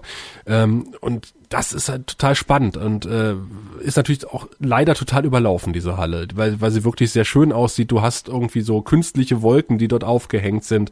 Ähm, du hast brandenburgische Landpartien sozusagen an die Hallenwände gemalt, riesengroß um, du fühlst und und die Beleuchtung ist natürlich auch sehr schön und du fühlst dich da wirklich heimelig in dieser Halle und äh, das äh, ist leider äh, in der Mecklenburg Halle bisher Mecklenburg Vorpommern Halle bisher noch nicht so richtig geglückt dieses Gefühl.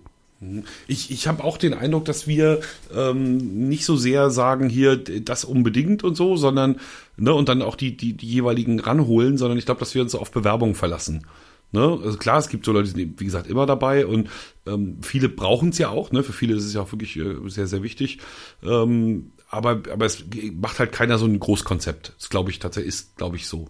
Also das, da können wir da mit Brandenburg mal nicht mithalten, glaube ich. Ja, gut, wir sind natürlich ein bisschen näher dran. Und wie gesagt, der Landwirtschaftsminister äh, haust dort die ganze Zeit auf der Grünen Woche. Also Nein, da hat er schon Auge auch, drauf, ja. Es hat ja auch, da, da, da würde ich gern auch später nochmal kommen zu dem Punkt, es hat ja dann auch was Staatstragendes. Ne, und mhm. dann müsst ihr natürlich als, ähm, als, als äh, der, der Radiosender von vor Ort, müsst ihr natürlich da Flagge zeigen, klar. Und auch als das Bundesland um Berlin rum, ne, muss man ja, Flagge ja. zeigen natürlich, wir strahlen von außen nach Berlin rein. und äh, das ist natürlich, wie du sagst, Flagge zeigen vor allen Dingen. Also mhm. ich glaube, die, die Berichterstattung von der Grünen Woche ist jetzt nicht so dominant, obwohl wir natürlich schon täglich mit zwei, drei Beiträgen von der Grünen Woche im Programm vertreten sind. Und ich glaube, die äh, alle Studios und auch das Hauptprogramm sind ganz dankbar, dass sie im Zweifelsfall halt einfach mal im, im äh, gläsernen Studio auf der Grünen Woche anrufen können und sagen, macht mal irgendwie eine Umfrage zu dem und dem Thema oder äh, äh, wir haben ja noch einen Sendeplatz frei, können wir das nicht irgendwie füllen äh, mit was äh, Interessanten aus, aus, der, aus der Agrarwirtschaft oder was weiß ich was. Ich, ich äh, kann jetzt nur Unsinn erzählen, insofern, ich weiß es nicht ganz sicher, aber wir haben ja eine, eine hauptamtliche Landwirtschaftsredakteurin ähm, und die ist traditionell eigentlich immer mindestens eine Woche auf der Grünen Woche gewesen, mhm. auch mit Ü-Wagen. Ich glaube, das gibt's aber nicht mehr. Ich bin nicht sicher, aber ich glaube, dass, äh, sondern da, da fährt jetzt eben mal der Reporter hin und mal der, ne, so. Wir hatten ein paar Beiträge, auch Fernsehbeiträge, logischerweise, klar von der Grünen Woche, aber ich glaube, dieses, dieses Vollprogramm machen wir nicht mehr. Und wir haben uns natürlich anders als ihr auch nicht als Radiosender präsentiert, sondern nee, nee. die hat halt vor sich hingearbeitet. Das macht ja auch, also aber kein anderes Bundesland präsentiert da, außer Berlin natürlich, irgendwelche Radiosender auf der Grünen Woche. Nee, wobei ja ich logisch, mich aber, ja. also ich erinnere mich sogar witzigerweise, also ich erinnere mich an äh, die gelben T-Shirts. Ah. Äh, die da irgendwie in so einem gläsernen Studio saßen, vor Laptopen. Ja, genau. Ne, so sieht das aus, ne? Und einer dieser T-Shirt-Träger war ich diese Woche. Äh, also eigentlich, eigentlich fast immer. Also hätten wir uns eigentlich mal über den Weg laufen können auf der naja, Woche. vor zwei Jahren halt. Hm. Wobei ich letztes Jahr ja schon irgendwie, habe ich, hab ich dich da angetwittert, ob du auf der Grünen Woche bist, da kannten wir uns noch gar nicht. Ich habe immer gehofft, dass ich dich irgendwie mit dem, dass ich einen NDR-Reporter auf der Grünen Woche treffe, in der Mecklenburg-Vorpommern-Halle und der sich als du entpuppst. Tja, Nee, schade. Aber äh, Ja. gut, äh, so müssen wir eben weiter miteinander podcasten. Ja. Immerhin Ähm, haben wir uns ja äh, akustisch zusammengefunden. Ja, Die und Idee diesmal war sogar ohne natürlich- großes Delay. Also falls der Hörer schon gemerkt hat, dass wir jetzt seit äh, geraumer Zeit nicht mehr darüber nörgeln, dass wir uns gerade nicht hören. Ähm, irgendwie ist gerade cool. Ja. Das kommt ja meistens jetzt erst, in der letzten halben Stunde. Ach Quatsch. Unke. Ja, ja, doch.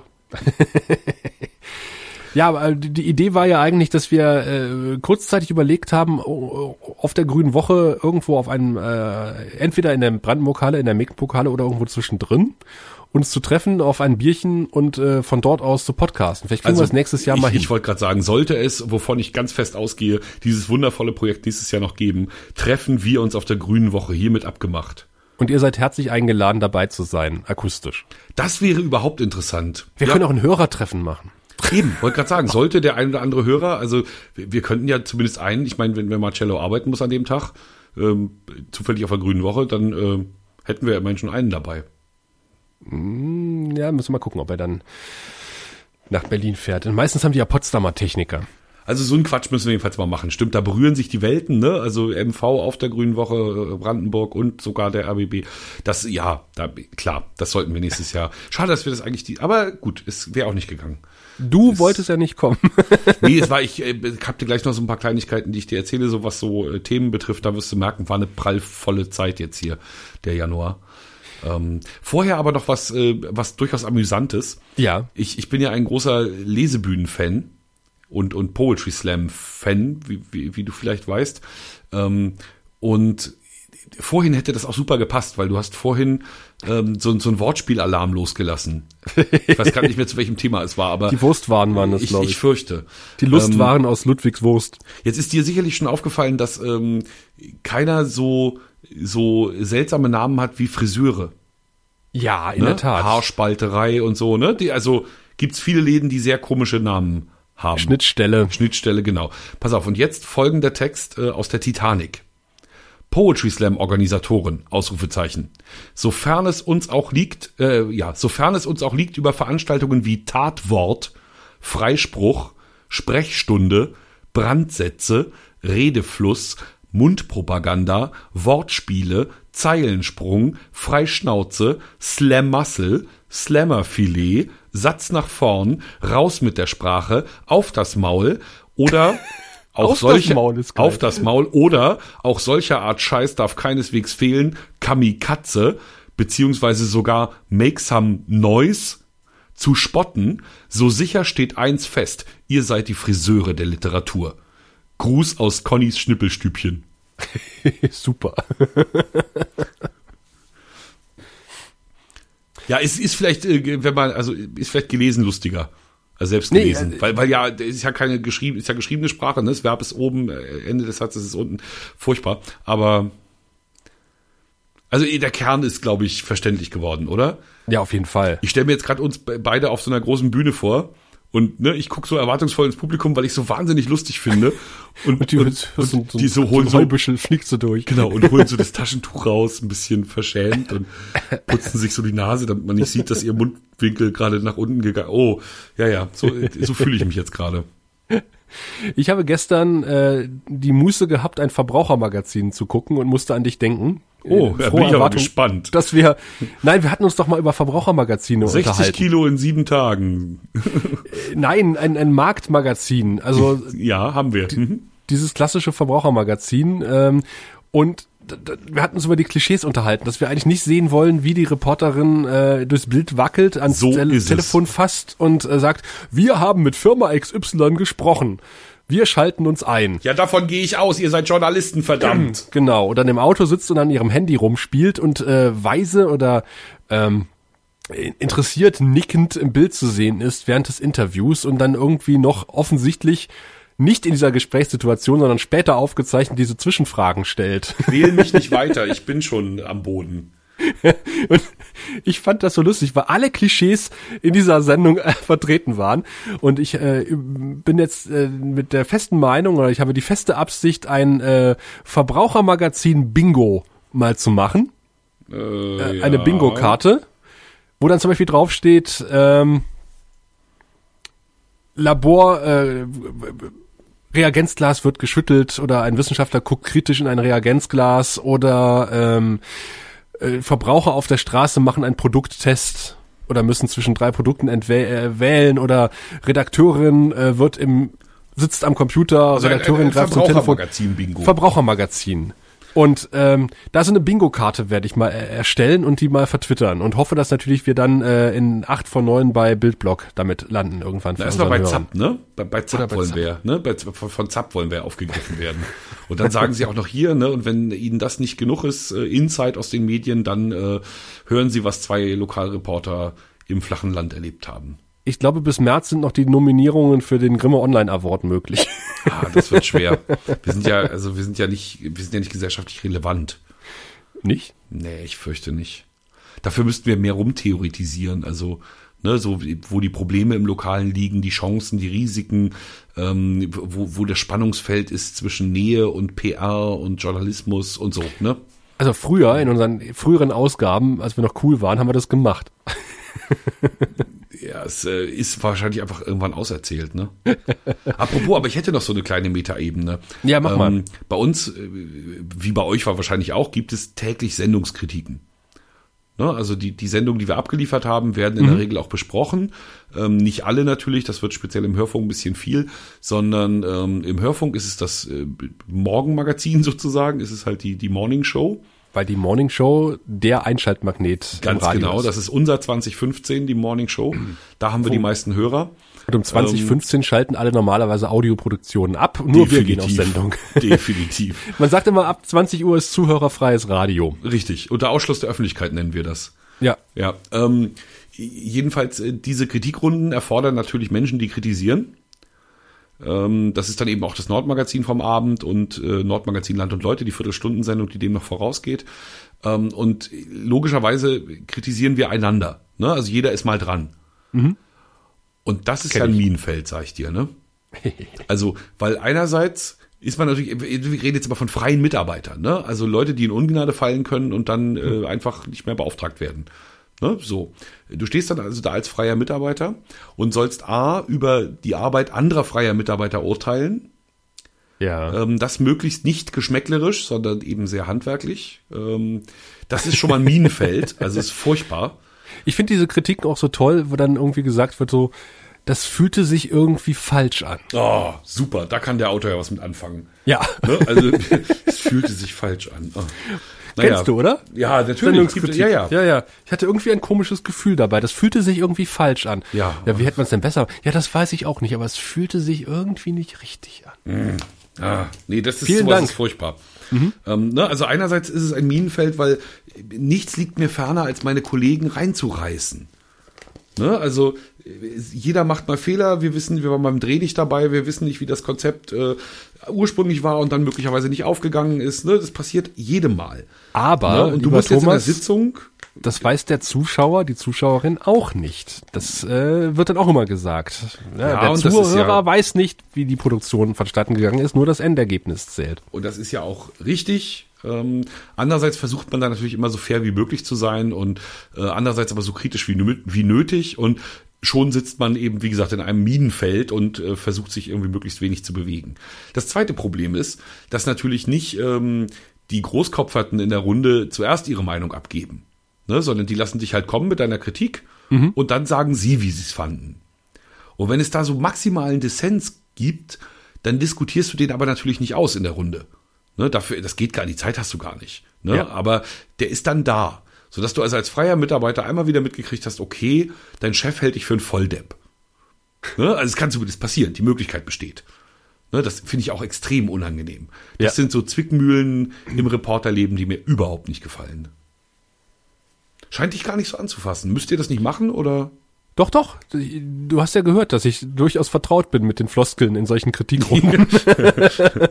Ja, ja, aber auch durchaus von eigenem, also auch du guckst manchmal abends eure Fernsehsendung und kritisierst sie dann am Morgen. Ich musste auch schon mal diverse Sendungen kritisieren und äh, ich werde jetzt nicht mehr gefragt. Das hat eine Kollegin von mir auch geschafft. Ja, die endete, glaube ich, in ihrer Kritik ähm, mit irgendwie äh, dem, dem Satz irgendwie so, den hatte sie gerade irgendwo, den zitierte sie jedenfalls, ändert euch, so werdet ihr leben. Und damit hatte sie sich auch komplett außerhalb jeder Diskussion be ja, begeben und äh, ward nicht mehr gefragt. nee, das ist immer sehr schön. Also äh, dann kommt dann der Satz, naja, da sind wir offensichtlich, ja, das, das können wir jetzt nicht ausdiskutieren, das müssen wir ein anderes Mal besprechen. Ja, so. oder, oder Also, ein ganz ja. wichtiges Wort in solchen Kritikrunden, das war jetzt eine Ich-Botschaft. Oh, ja, Ich habe das so empfunden. Ja. Was ja dann mal Ja. so, was ja bei Interviews zum Beispiel, ne, in Beiträgen, okay, Beiträge gehören so gestrickt, dass sie ein, dass sie verständlich sind in eine Richtung. Ne, das kriegen auch die meisten hin, sonst würden sie nicht beim Fernsehen arbeiten. Ähm, aber so Interviews gerade, ne, wenn, wenn der Moderator einen Studiogast hat oder so, da merkt man dann, wie unterschiedlich Menschen Situationen wahrnehmen. Ne, da kann also einer ein Gespräch ganz munter und angenehm gefunden haben, wo ein anderes Gefühl hat, es krampfte ohne Ende. Ja. Sehr schön war, dass ich einen Moderator mal mehrfach gesagt habe, seine Anmoderationen seien zu verquast. Und er dann irgendwie fragte, wie ich es denn gemacht hätte. Sagte ich, ich bin ja nicht der Moderator, ich muss das nicht machen. Nein, da, da muss man, also gib mir einen Moment. Ne? Also er hatte ja auch Zeit, seine Moderation zu schreiben. Insofern Ja, was, ja. kann, kann er ja nicht verlangen, dass du da jetzt aus dem Hohlen was Besseres zauberst.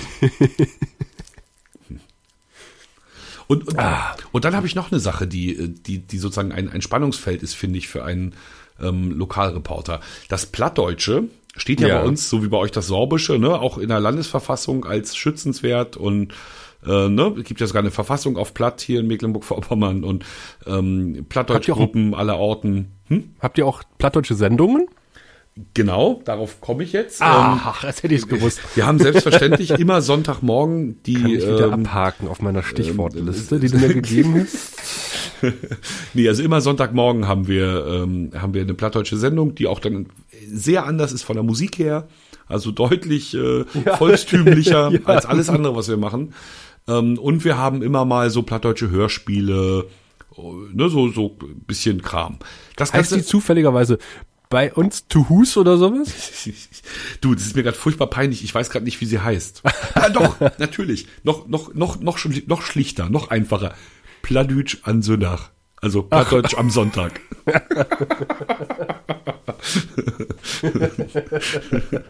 Nein, und, äh, und wir haben natürlich eine Sendung, die eine ganz alte Radiosendung schon ist und die tatsächlich live aufgezeichnet wird, draußen im Felde. Und das ist die Plappermörl.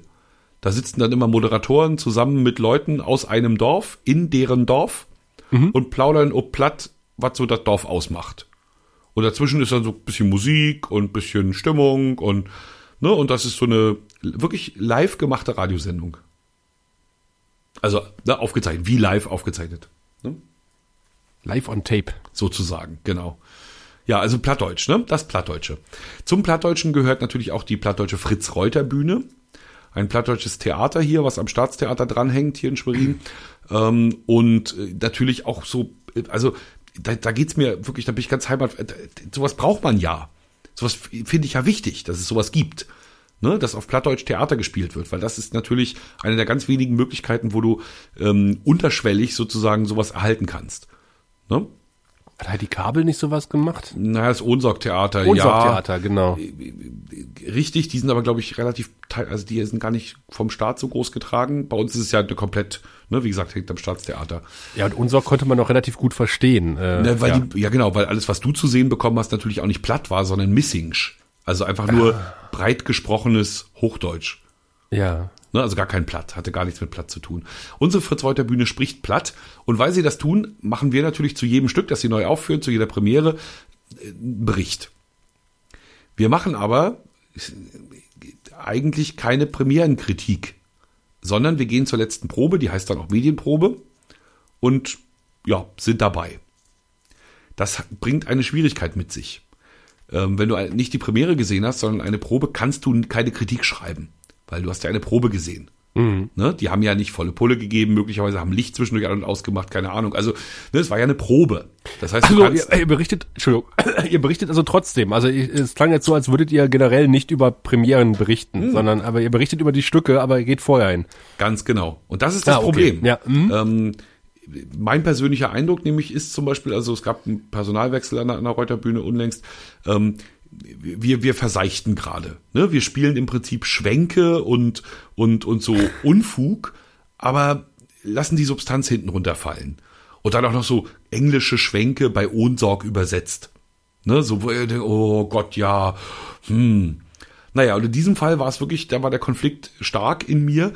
Ich habe nämlich eine Inszenierung gesehen, bei der der Regisseur beschlossen hat, dass man auch komplett ohne Ideen durch die Inszenierung kommt. Ne? Also man, man stellt einfach die Schauspieler dahin und dann wird das schon. Und, und es war furchtbar. Es war wirklich unfassbar furchtbar und langweilig. Und das Stück war nicht schön und also es war sozusagen in jeder Hinsicht kein Genuss. Das kannst du ja aber so nicht sagen. Ne? Weil du hast ja nicht die Prä ne? Du kannst ja nicht kritisieren. So, was dann dazu führte, ich habe mich dann so rausge... Ich habe ähm, das Bühnenbild nur beschrieben. Da, da habe ich natürlich mit den... Also äh, es spielte eben alles nur in einem Raum. Entsprechend ne, kann man das ja so sagen. Es ist ja nichts Schlimmes bei, aber das war sozusagen der einzige Hinweis darauf, äh, der explizite, dass es nicht so äh, abwechslungsreich war. Ähm, ansonsten habe ich komplett nacherzählt.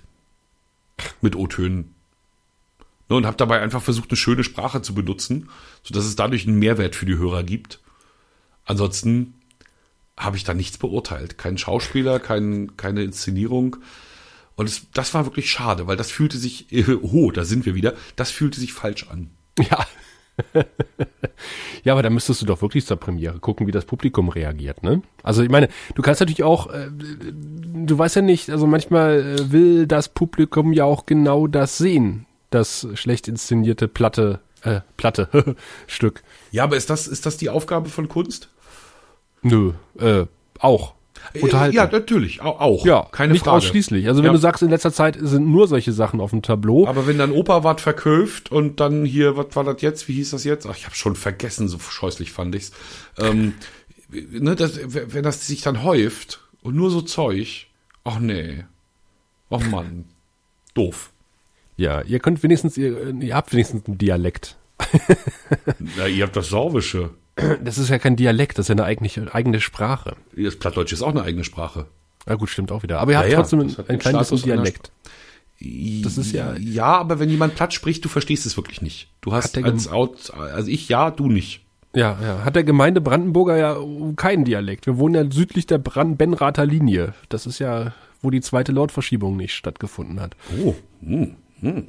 Also bei uns hat sie stattgefunden, bei euch nicht. Von, von T nach Nee, ich habe jetzt mehr, ob, ob deiner, also dass, dass du mir hier mal mit der zweiten Lautverschiebung kommst, das hätte ich auch nicht gedacht. Ach so, du weißt, äh, ich auch, oh, verdammt, ich rede da mit einem Experten, der sich damit auskennt. Nein, überhaupt nicht. äh, äh Quark, ich bin eher nur, nee, nee, das, da müsste ich jetzt meine Frau holen. Ach so. Oder war ich von P nach F zum Beispiel. Oder von T nach S.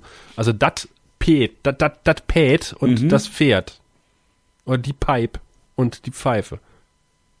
Wieder was gelernt. Das ist die zweite Lautverschiebung. Ich war neulich dabei, wie meine Frau meinem Schwiegersohn in Spee, also dem, dem Holden meiner äh, Tochter, äh, sozusagen Nachhilfe gab im Gedicht interpretieren. Mhm. Und ich habe echt in der Küche gestanden, habe das so von ferne gehört und habe gedacht, boah, hab ich eine kluge Frau. ich war, also da war ich kurz hingerissen mal wieder. Also bin ich ja regelmäßig, aber da im Speziellen. Von ferne gehört ist auch schön formuliert. naja, also ich war Aber in einem Raum, sie im anderen. Also.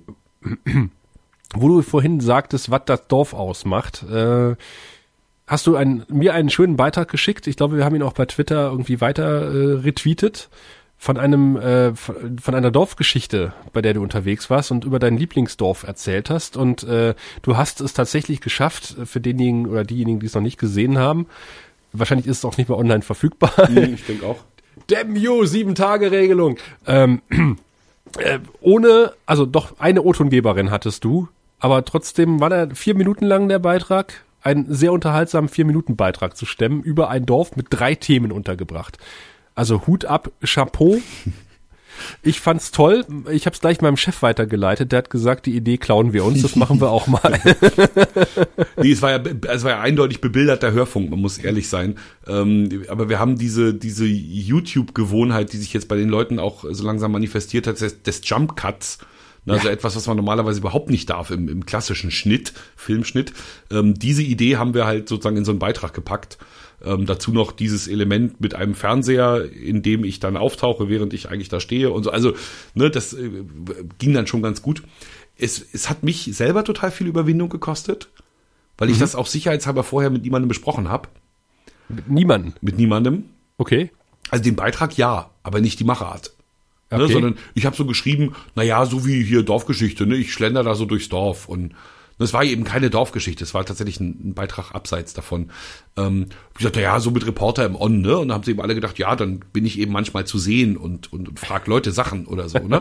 und Aber, im Endeffekt warst nur du zu sehen, richtig. im Grunde genommen.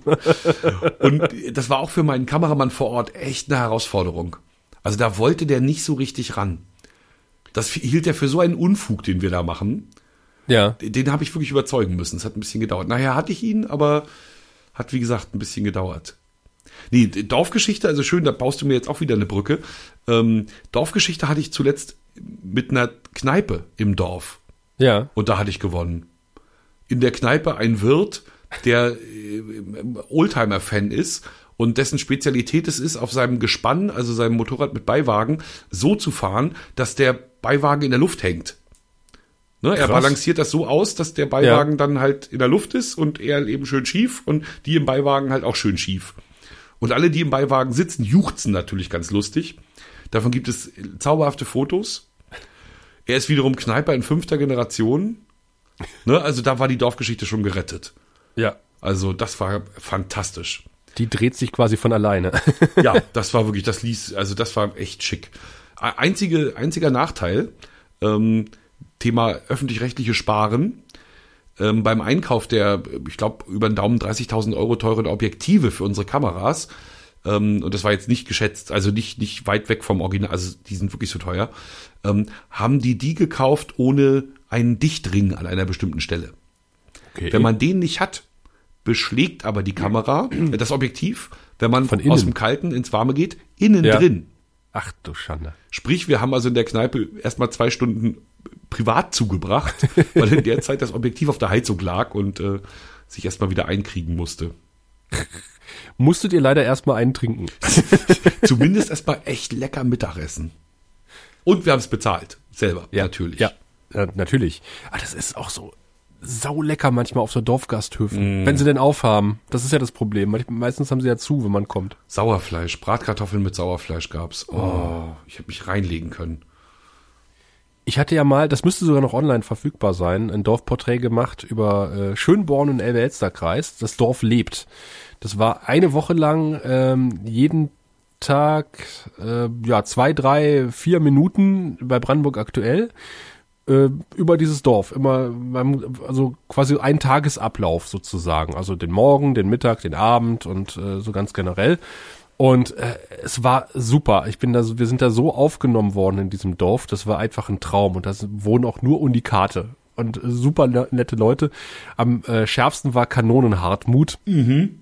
der äh, in seiner Freizeit eine Kanone gebastelt hat und natürlich auch eine Abschlusserlaubnis hat und äh, gerne mal zu Hochzeiten oder was weiß ich was äh, dort mit der Kanone rumballert es ist und, und die Kollegin äh, Blumenthal, die auch mit raus war, die hat damit dann nochmal, wir hatten so viel Material, dass wir gesagt haben, ach, es ist so schade, wir gucken hier auf diese 15 Kassetten, die hier liegen. Ähm, wir würden schon gerne mit dem Material noch was machen. Und dann äh, wurde uns tatsächlich noch genehmigt, einen äh, Reporter draus zu machen. Also RBB Reporter nennt sich das. Das ah, ist, glaube cool. ich, ein halb, halb, dreiviertelstündiges Format. Und dann hat Anke nochmal dort ähm, alles zusammengebaut, noch auch mal einen Tag noch mal neu gedreht und sie hat dann tatsächlich auch, ähm, das hing noch lange Zeit bei uns im Avid, also im Schnittraum, ähm, so ein Mindboard gemalt also mit den Protagonisten, mit den Uhrzeiten und so kleinen Wolken und das hat sie alles ausgeschnitten und zusammengeklebt und auf dieses Ding raufgeklebt und die Verbindungslinien gezogen, um halt das ganze Material, was wir hatten, ähm, in eine logische Reihenfolge zu bringen und auch zu gucken, was muss sie denn jetzt eigentlich nochmal drehen, um die Verbindung hinzukriegen. Oh, cool. Und das ist saumäßig gut gelungen und das ist äh, immer noch online. Äh, da durften sogar fast alle Teile online sein. Das war ein trimediales Projekt da war ich halt fürs Fernsehen da, ähm, eine Hälfte der Woche und die andere der Hälfte der Woche war Anke da und dann war noch ähm, eine Kollegin vom Inforadio da und zwei Kollegen von Online. Sag mal nochmal, wonach muss ich googeln? Ähm, das Dorf lebt. Und dann hieß das Dorf wie? Schönborn. Schönborn. Ich gucke. Ja. Das speichere ich mir mal weg. Das ist sehr schön geworden. Ähm, wenn ich dran denke, verlinken wir es auch, wenn ich es finde. und ähm, Das war auch ein Erlebnis, hat die, die Berliner Onliner, die dann erstmal mit dem Zug hingekommen sind, weil sie natürlich kein, äh, kein Auto besitzen und dann irgendwo im Elbe-Elster-Kreis aussteigen und dann auf so einem Dorf ausgeladen werden. Und ich dachte, das wird was, was ich was. Und selbst die waren total begeistert am Ende der Woche, haben gesagt, oh geil, ist das toll hier. ja, gibt so Dörfer. Hm. Ja. Wir haben auch so Fördermittelstaubsauger. Ne, ja. Wo halt irgendwie die Bürgermeisterin einfach clever ist ja. und alle Dinge anbaggert, die irgendwie Geld versprechen. Und zack, hat das Haus eine Sport, hat das Dorf eine Sporthalle, eine eigene, neu gebaute und ne, also Kram plötzlich. Oh. Ja, die hatten auch das gleiche Problem, was viele Dörfer hatten. Die haben halt gesagt, okay, die, die Kita ist nicht ausgelastet, so ein bisschen marode. Hm, hm, hm. Eigentlich müssten wir sie schließen. Und dann haben die aber genau das Gegenteil gemacht, haben da Geld reingesteckt in, in die Kita und die ist mittlerweile mehr als ausgebucht und äh, zieht im Umkreis von 20 Kilometer die Kinder ran. Mhm. Und das ist halt ein Zeichen, dass sich Investitionen momentan halt wieder lohnt im ländlichen Raum, was aber bei der Landespolitik nicht angekommen ist. Wir haben dagegen ja einen Landesentwicklungsplan Berlin-Brandenburg beschlossen. Das ist so ähnlich, wie du das erzählt hast mit äh, Hamburg und äh, Mecklenburg-Vorpommern. Und ja, unserer Metropolregion. Mhm. Umliegenden Bundesländern noch, Metropolregion Hamburg, haben wir sowas halt Metropolregion Berlin.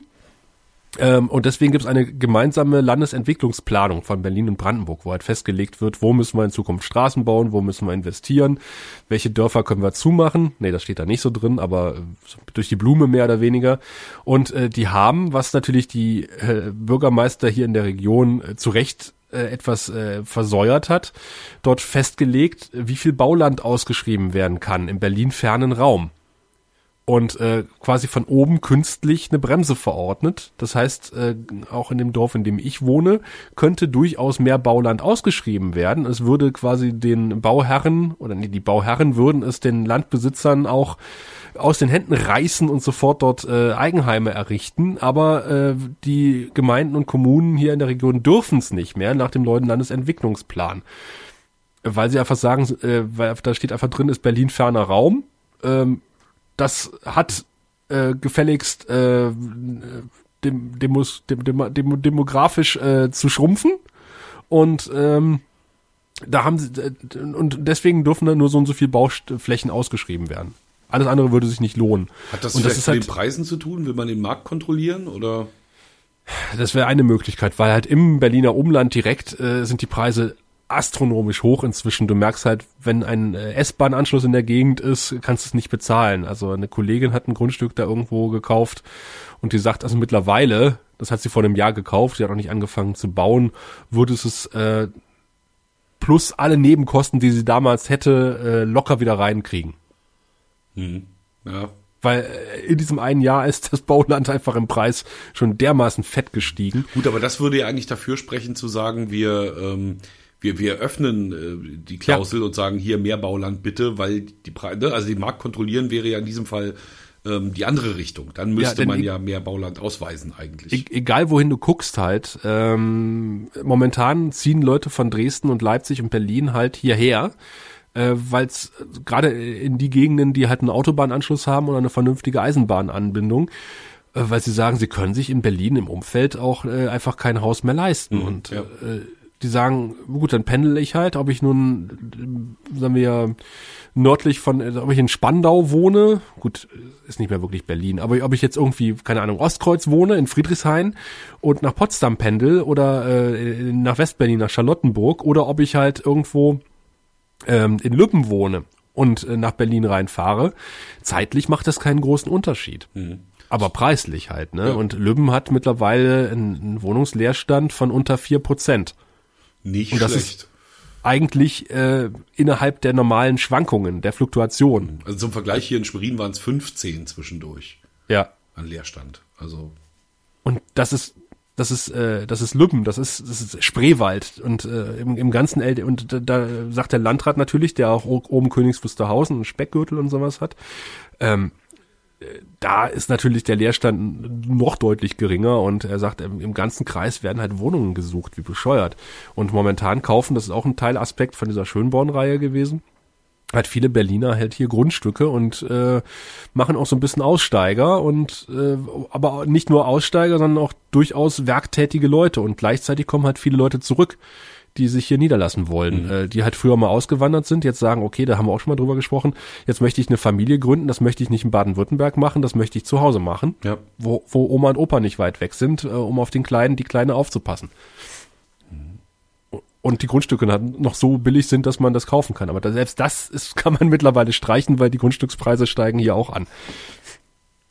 Übrigens äh, sehr interessant, ich bin ähm, in der Mediathek über den Film Deutschboden äh, gestolpert. Ja. Ach, der ist in der Mediathek? Der, jetzt ist er wahrscheinlich schon wieder raus, aber er war eben eine ganze Zeit lang jetzt in der Mediathek, weil er eben durch die dritten Programme gelaufen ist. Du kennst ihn, ja? Ich kenne das Buch. Ja, genau. Und da hat er auch einen Film draus gemacht. Mhm. Ähm, also es hätte Herrn von Uslar gut getan, wenn er den einen oder anderen Text nochmal überarbeitet hätte für den Film. ne, weil so baut er natürlich an vielen Stellen so zwei Ebenen. Ne? Also er ähm, beschreibt etwas und parallel siehst du's. Und ja. das ist nicht, nicht so glücklich, finde ich. Das ist einfach, äh, ne, das ist nicht, nicht so wahnsinnig glücklich. Aber falls ihr den noch mal zu fassen kriegt, also Deutschboden, unbedingt mal gucken. Und ähm, mir ist eine Sache aufgefallen, die fand ich ziemlich abgefahren. Dieser Film, nur zur Info, begleitet in einer Kleinstadt in Zedenick Oberhavel. oder? Zedenick, ne? Also im Landkreis Oberhavel, es war, glaube ich, Zepanik oder Zedenick? Zedenick, wenn ist es Zedenick. Ah ja. Ne, begleitet er unter anderem so eine Gruppe junger Männer und die machen keinen Hehl daraus, dass sie alle mal stramme Nazis waren. So richtig, mit viel Hauen und so. Ähm, die werden einem aber natürlich immer sympathischer so über die Zeit. Ne? Man merkt so, was das so für Leute sind und wie, wie, wie die auch denken. Und am Schluss hüppen die so in so einer fröhlichen Szene ins Wasser. Ne? Da gehen die so baden und hüppen alle vom Boot ins Wasser. Und der letzte Text von Usla ist so, ähm, so sie, sie, wissen, dass sie auf etwas warten, das ähm, wahrscheinlich nicht kommt. So. Und dann, äh. der, der, die, das ist schon okay, das passt irgendwie, das ist schon ein okay. Schluss, mit dem kann man leben. Ähm, auf, das sind auf eine Veränderung warten, die, die aber wahrscheinlich nicht kommt. Ähm, und dann denkst du so, der Film ist 2013 rausgekommen, jetzt 2016, 17, doch, es ist gekommen. Sie ja. können jetzt, anders als in diesem Film, wieder offen sagen, dass sie Ausländer doof finden. Ach so. Und, und das, weißt du, also da hat sich gesellschaftlich einfach enorm was verändert in diesen zwei Jahren. Ähm, und für mich im Hinterkopf ging sofort so diese Klappe auf, ja, jetzt können sie dann das, was sie im Film wirklich äh, vermeiden, wo du wirklich merkst, da, da, da winden sie sich drum rum um ihre eigentliche Terminologie, ähm, die können sie jetzt wieder offen aussprechen. Ich hatte im Buch eher den Eindruck, dass es, äh, das klingt jetzt blöd, dass sie geläutert waren, mehr oder weniger. Genau, das äh, will mir der Film suggerieren die ganze Zeit. Mhm, mh. Und ich denke auch, dass sie insofern geläutert sind, als dass sie nicht mehr losgehen und jedem aufs Maul hauen. Ja. Ne, aber du hast ja in dem Film auch den Eindruck, dass sie sich vergleichsweise staatstragend verhalten. Ne, sie, sie sprechen ja, wie gesagt, eine ganz normale Sprache. Sie, sie, ne, da ist ja kaum noch Szene Deutsch zwischen. Mhm. Ne, da so. Ich glaube aber, dass das alles, dass das, dass das erzeugt war. Ne, dass die, die hatten halt eine Kamera, die im Raum stand. Ne, das, also das war nicht echt.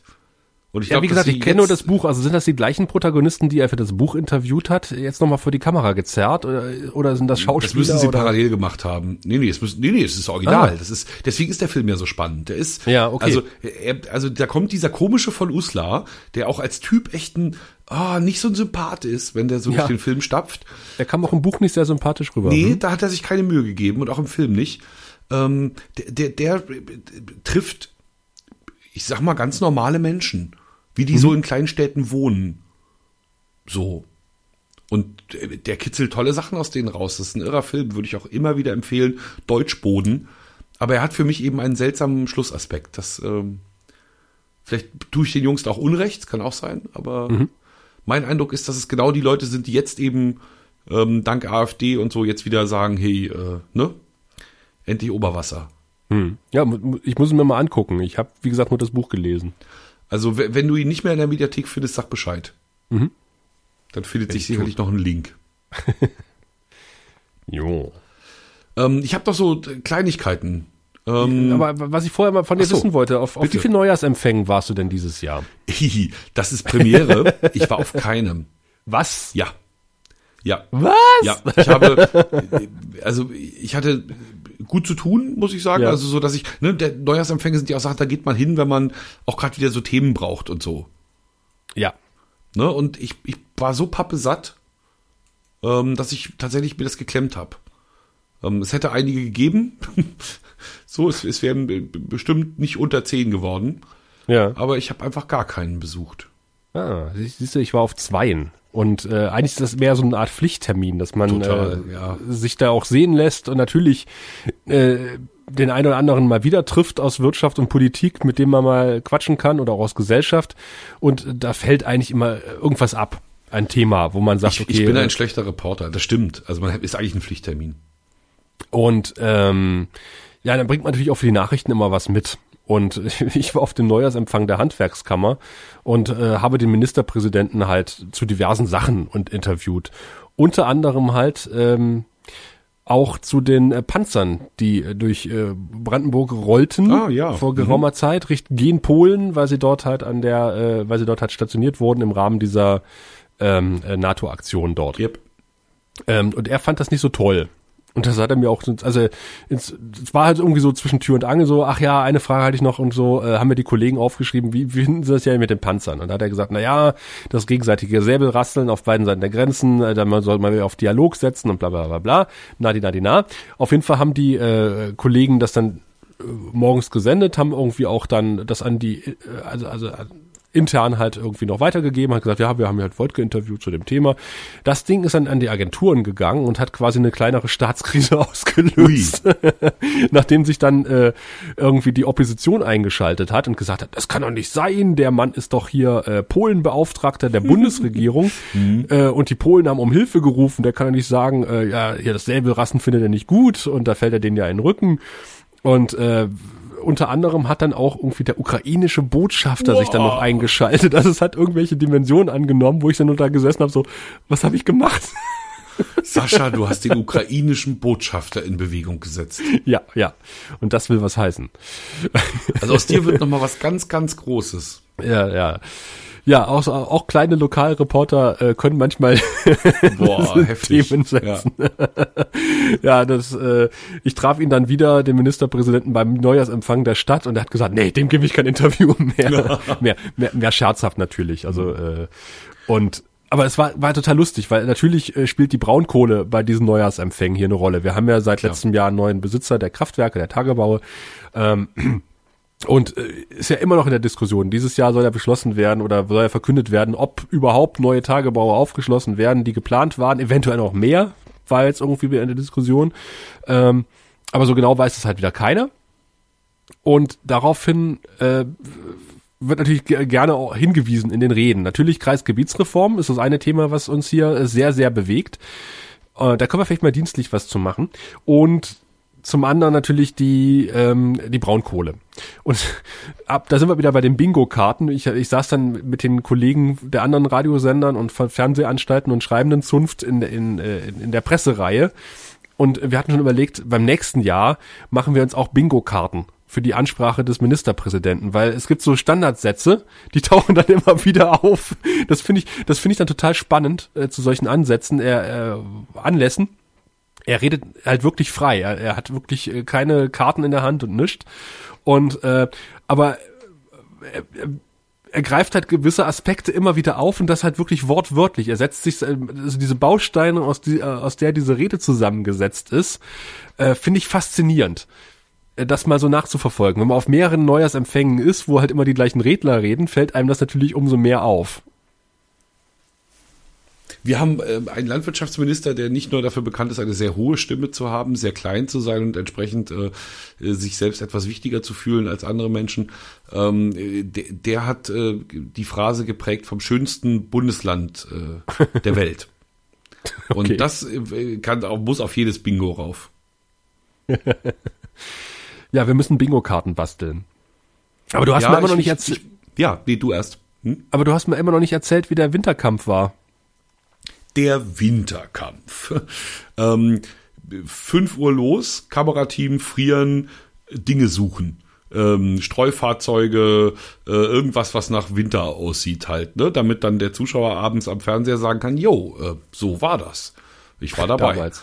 Genau. Ja. Und ähm, wir sind halt wirklich stundenlang durch die Gegend gegurkt. Irgendwann war es dann so weit, dass die LKW liegen blieben, weil sie halt durchdrehten ihre Räder. Und irgendwann war es so weit, dass halt irgendwas im Graben lag. Gott sei Dank ist niemandem was passiert, ähm, wo wir dann eben die Polizei filmen konnten, wie sie halt Leute vorbeigewunken haben. Also so ein richtiger Kram wie, wie aus dem aktuell Bilderbuch. Ne? Also ähm, mhm. was braucht man, um Wetter, äh, Wetterumschwung und damit äh, verbundene Veränderungen zu zeigen? Man braucht halt LKWs, die irgendwo nicht hochkommen. Man braucht den einen oder anderen Unfall. Es darf aber nicht so schwer sein. Also, weil es soll ja noch ein Wetterstück bleiben. Du brauchst und den Winterdienst im Dunkeln. Als ne? Kontrapunkt äh, Kinder, die, die, die rodeln und Schneebälle werfen. Richtig, das war aber nicht meine Aufgabe, das hatten wir in diesem ah. Fall outgesourced. Okay. Ähm, aber genauso. Die dürfen brauchst, aber nicht fehlen. Ne, dann, dann brauchst du Fußgänger, die vielleicht sich so ein bisschen unsicher bewegen, mhm. jemand, der sein Auto freischippt. Also ähm, im, im Fernsehdeutsch heißt es dann Tagesgefühl. Ja. Ähm, man soll das Tagesgefühl abbilden. Ja, und das habe ich gemacht. Und das war aus verschiedenen Gründen nicht ganz so toll. Ähm, ich hatte so ein, zwei, also ich habe gemerkt, dass ich doch ähm, als, als Chef so eines Kamerateams, was ja wirklich schwer schwer zu fassen ist für jemanden, ne, der sonst ja, ne, sonst erfüllen wir Aufträge, hier müssen wir plötzlich Leute führen. Ähm, ich hätte meinem Tonassistenten irgendwann sagen sollen, dass er sein Tonequipment mit rausnehmen sollte, wenn wir drehen gehen. Ja. Ne, das hat er am Anfang irgendwie ein oder zweimal nicht gemacht und da war es auch nicht schlimm, da brauchten wir nur Kameraton, das war völlig okay. Ne? Ja, ja. Aber, aber wenn du Interview machen willst, genau, aber irgendwann hm? dann waren wir auch in der Situation natürlich, wo Menschen mit uns reden. Und dann drehe ich mich halt um und sehe, mein Tonassistent steht nackig da, hat nichts bei. Keine Tonangel, kein Puschel, gar nichts. Und das ist mir zweimal passiert bei diesem Beitrag. Das war nicht schön. Dazu kam, dass ich schon eine Dorfgeschichte komplett ohne Tonangel drehen musste, weil auch da die irgendwie, was ich erst nach dem Dreh rausstellte, ähm, die halt kaputt war. Ja. Was der Assistent irgendwie nicht gemerkt hat beim Dreh. Ähm, dann habe ich jetzt äh, am Freitag einen Nachtflohmarkt gedreht auch da hatte der Kameraassistent zwischendurch vergessen, den Ton einzuschalten. Also ich bin im Moment irgendwie verfolgt von, von solchen Dingen, die ich eigentlich verhindern müsste, äh, von denen ich aber bisher immer davon ausgegangen bin, dass sie selbstverständlich sind. Mhm. So, ja, aber also das kriegst du ja nicht mit. Nee, ja. aber ich hätte ja. zum Beispiel, ne, wir hatten eine Drehpause, danach hätte ich den Tonassistent fragen müssen beim Nachtflohmarkt, hast du den Ton wieder eingeschaltet? Dann hätte er sein, sein kleines Funkübertragungsgerät rausgenommen, hätte drauf geguckt und gesagt, oh, äh, nee, hab ich gar nicht, danke. Ne? Und dann. Ja, aber eigentlich ist das eine Selbstverständlichkeit. Ja, also ja, ist es. Ja. Aber nein, man muss, man kann so doof nicht denken. Also insofern, da habe ich viel gelernt in letzter Zeit. Immer mal wieder nachfragen, ob es auch läuft. So wie unauffällig den Kameramann fragen, soll ich dir noch ein Weiß geben? nee, ähm, das machen wir vom Stativ, oder? Auch wichtig, ne? Wenn er, wenn er gerade so rumwackelt mit seiner Schulter, ne, so und denkt, er macht hier ganz saubere Bilder und du sagst, komm, ich hol mal Stativ. ja, aber freundlich anbieten, noch ein Weiß zu machen, ist auch ganz schön. Weißabgleich äh, für, für, falls wir noch nicht drüber gesprochen haben, ist ganz wichtig, halt, äh, weil äh, die Kamera ist kein menschliches Auge. Das menschliche Auge passt sich automatisch unterschiedlichen Lichtverhältnissen an. Eine Kamera macht das nicht. Das heißt, eine Kamera, wenn sie draußen im Einsatz ist, äh, muss man einmal kalibrieren auf äh, Tageslicht. Da hält man einen weißen Zettel vor die Kamera und ähm, dann sagt man der Kamera, dieser Zettel ist weiß. Und dann äh, weiß die, äh, die Kamera, aha, okay, äh, dieser Lichtwert entspricht der Farbe weiß ähm, und daraufhin stelle ich jetzt alle anderen Farben ein. Wenn man dann in einen Raum geht, der mit Neonröhren beleuchtet ist ähm, und äh, macht keinen Weißabgleich, bleibt die Kamera immer noch der Meinung, aha, ich bin ja draußen, ähm, also weiß ich ja, was wie weiß aussieht und äh, entsprechend alle anderen Farben auch. Und wenn man dann reinkommt, stellt man fest, oh, das ganze Bild ist blau. Blau, ne? Nee, äh, orange, wenn man von, von draußen reinkommt. Und wenn man von drinnen nach draußen kommt, wird's blau. Also, um, mir hätte jetzt das Attribut nicht in Ordnung gereicht. Ja, es ist nicht in Ordnung, aber man muss halt, wenn man halt äh, in eine Situation kommt, in der ein anderes Licht herrscht oder andere Lichtverhältnisse, der Kamera nochmal ein Weiß vor die Linse halten, einen sogenannten Weißabgleich machen. Und im Eifer des Gefechtes vergisst man sowas auch gerne mal und kommt dann in den Schnitt und stellt fest, ey, man kann es natürlich anschließend im Rechner künstlich machen. Man kann natürlich dem Rechner sagen, okay, ähm, geht mit einem Cursor irgendwo hin und sagt, das Ding, dieses Hemd, dieser Hemdkragen ist weiß, ähm, bitte richte mal die anderen Farben danach aus. Ja, aber das aber geht ja auch im Kameramann gegen die Ehre. Es geht, es geht auch nicht so gut, als wenn man es draußen macht. Also das ist ein zusätzlicher Schritt der Nachbearbeitung. Der muss nicht sein, äh, der ist vermeidbar und man sieht es manchmal leider halt auch, wenn der Weißabgleich nachträglich gemacht wurde. Insofern ist dann die freundliche Frage an den Kameramann, ob er ein Weiß braucht, äh, in einer Erinnerung, dass er einen Weißabgleich machen soll. und so ähnlich kann man das ja mit dem. Soll ich dir äh, die, das Mikro schon mal anmachen, lieber Tonassistent? ja, ja, oder? genau, sowas. Ähm, ja. Sowas. Ähm, nee, das, ja, da, wie gesagt, das aber passiert halt. Ich puste da mal rein. Hörst du mich? Ist das so gut vom Abstand? ich habe übrigens, ähm, ich weiß nicht, ich glaube, ich habe das schon mal erzählt und vielleicht habe ich auch schon eins vorgelesen. Ähm, immer wenn ich eine Dorfgeschichte anmelde, damit ich dann auch ein Kamerateam habe zum Drehen, ähm, gibt's da dieses Feld äh, Beschreibung der Dreharbeiten ne, dass, ich, dass ich ausfüllen muss. Das gibt es also bei jeder Anmeldung und bei der Dorfgeschichte natürlich auch, aber jeder kennt die Dorfgeschichte. Alle wissen, ja. was wir da tun. Sprich, ja. ich habe mir so angewöhnt, statt äh, der Beschreibung der Dreharbeiten immer ein kleines Gedicht dort reinzuschreiben. Ah. Ne, da hat sich schon eine erkleckliche Sammlung äh, aufgetan. Und ähm, das letzte würde ich hier ganz zum Besten geben. Ja, mach mal. Wenn du es hören magst. Ich mag das. Schnee und Matsch und nasse Füße, aus dem Funkhaus schöne Grüße und die Kühe gucken nur. Auf die drei, die ziellos stapfen, vorbei an Giebeln und den Zapfen, die aus Eis formt die Natur. Hundekälte, Katzenjammer gäb's doch eine warme Kammer statt der eisig kalten Flur. Wäre überdacht die Landschaft und eine flüchtige Bekanntschaft brächte uns drei Wodka pur. Schön. Ich habe sowas ja gerne gemacht beim Pizza bestellen. ja, dann hast du, was hast du auf Cannelloni gereimt? Komm, sag's.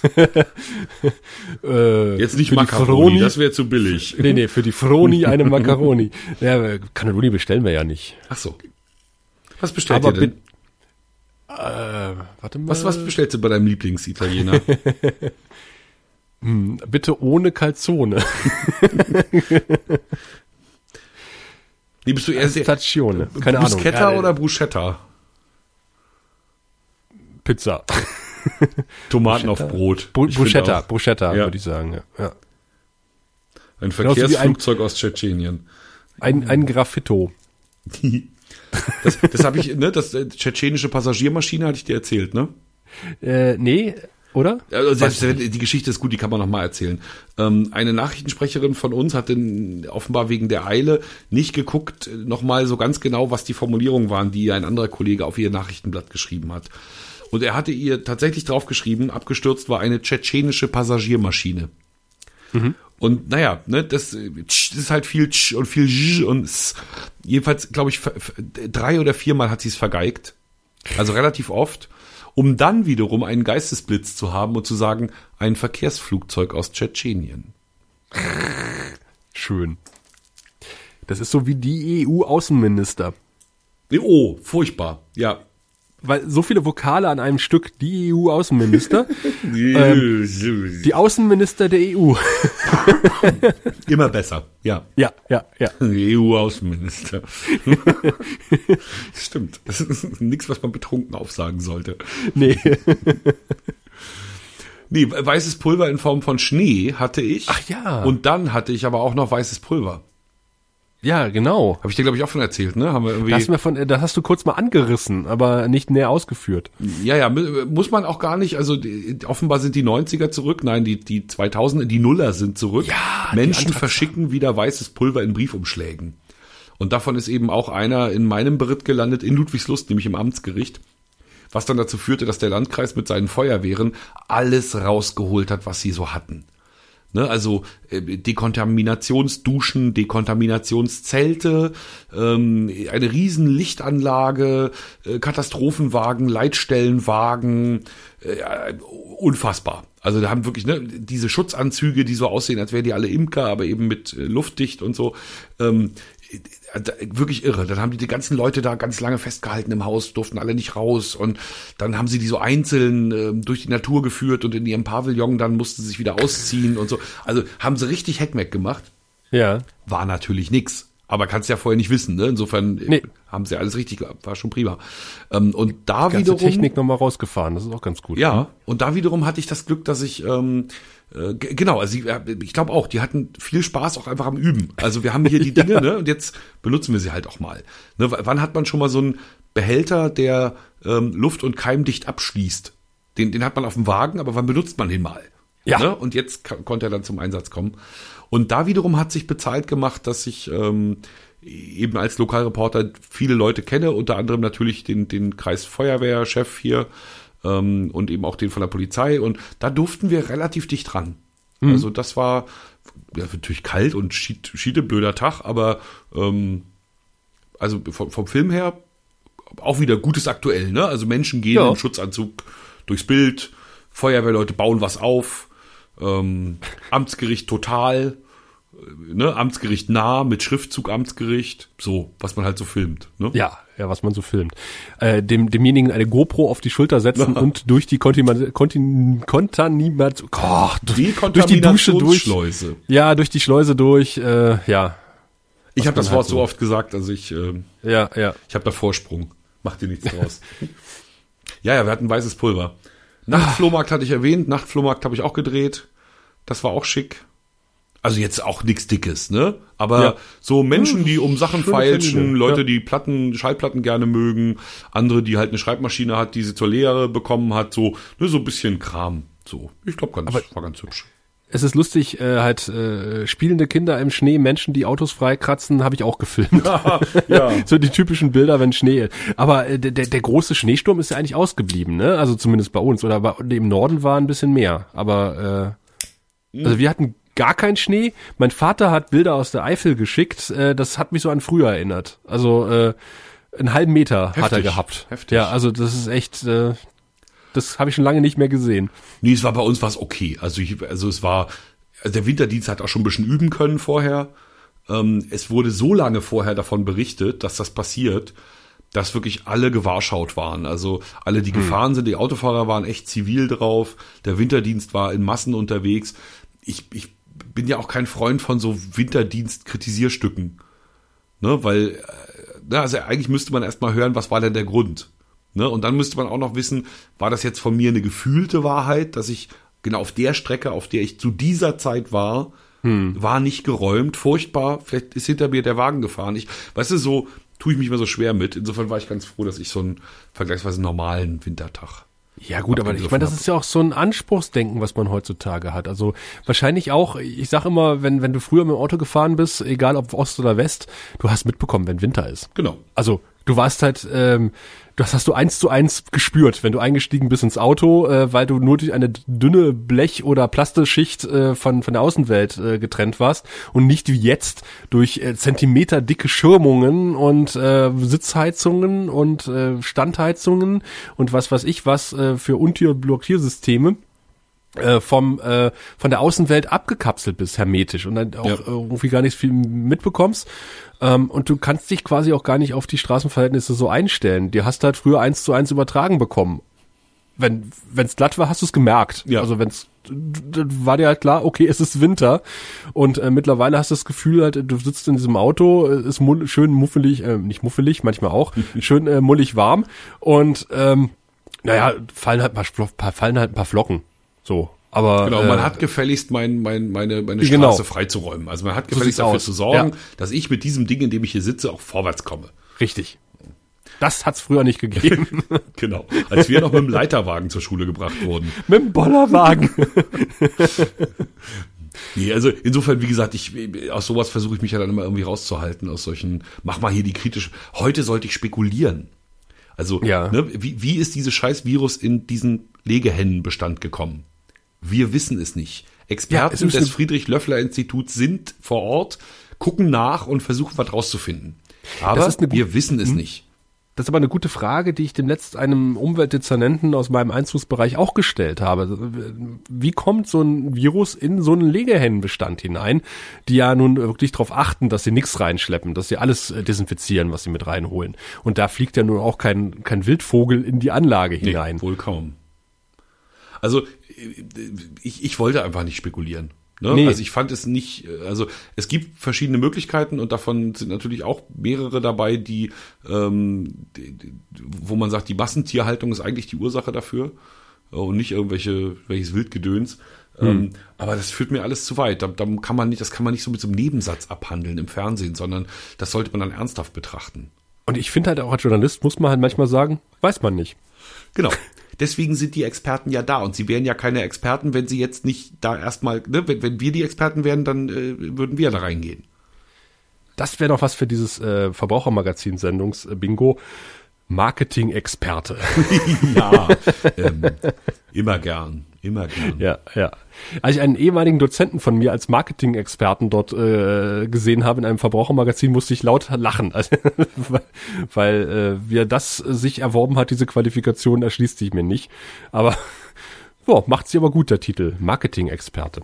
Ich hatte jetzt auch für, also du hast ja schon mal sehr geschmunzelt über diese 45-Minuten-Sendung, die nur 20 Minuten geht, über die Stundensendung, die nur 45 Ja, Minuten ja, geht. ja. Ähm, so eine hatte ich jetzt wieder. Und da hatte ich einen ganz umwerfenden Experten. Es ging um moderne Schule. Also Ja. ich habe so die Frage gestellt, was müssen wir tun, damit unsere Schulen moderner werden? Ne? Wenn wir uns Fotos angucken vom, vom äh, Schulunterricht vor 50 Jahren, dann sah der nicht so anders aus als der heute. Ne? Und das ist doch irgendwie komisch. Also alles hat sich entwickelt und da hängen wir irgendwie in der Luft.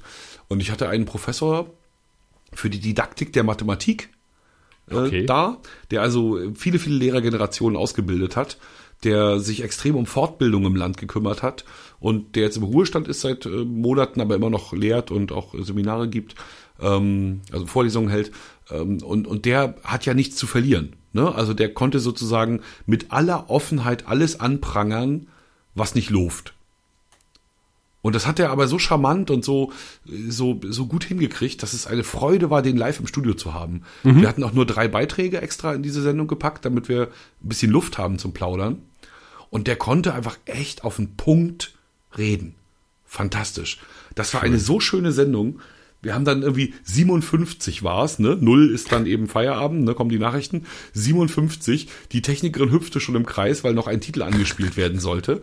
Und ich habe echt mich schwer getan, mich zu lösen da von ihm. Also, das war mal wieder Radio, wie ich es mir so, fast so, wie ich es mir vorstelle. Es war schon ganz schön nah dran.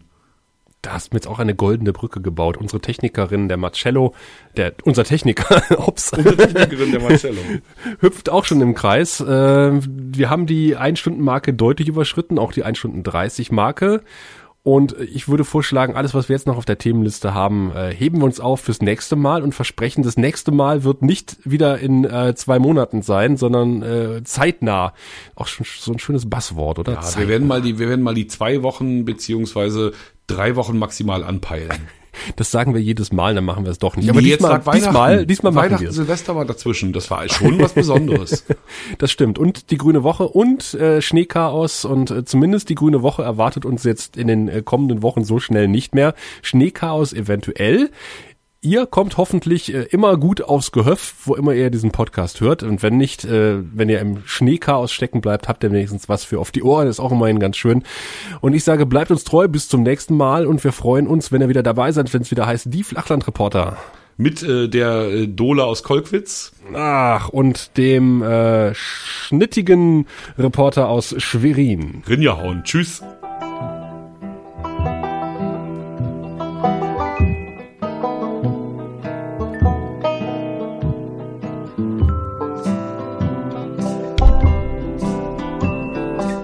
Deutschland Reporter.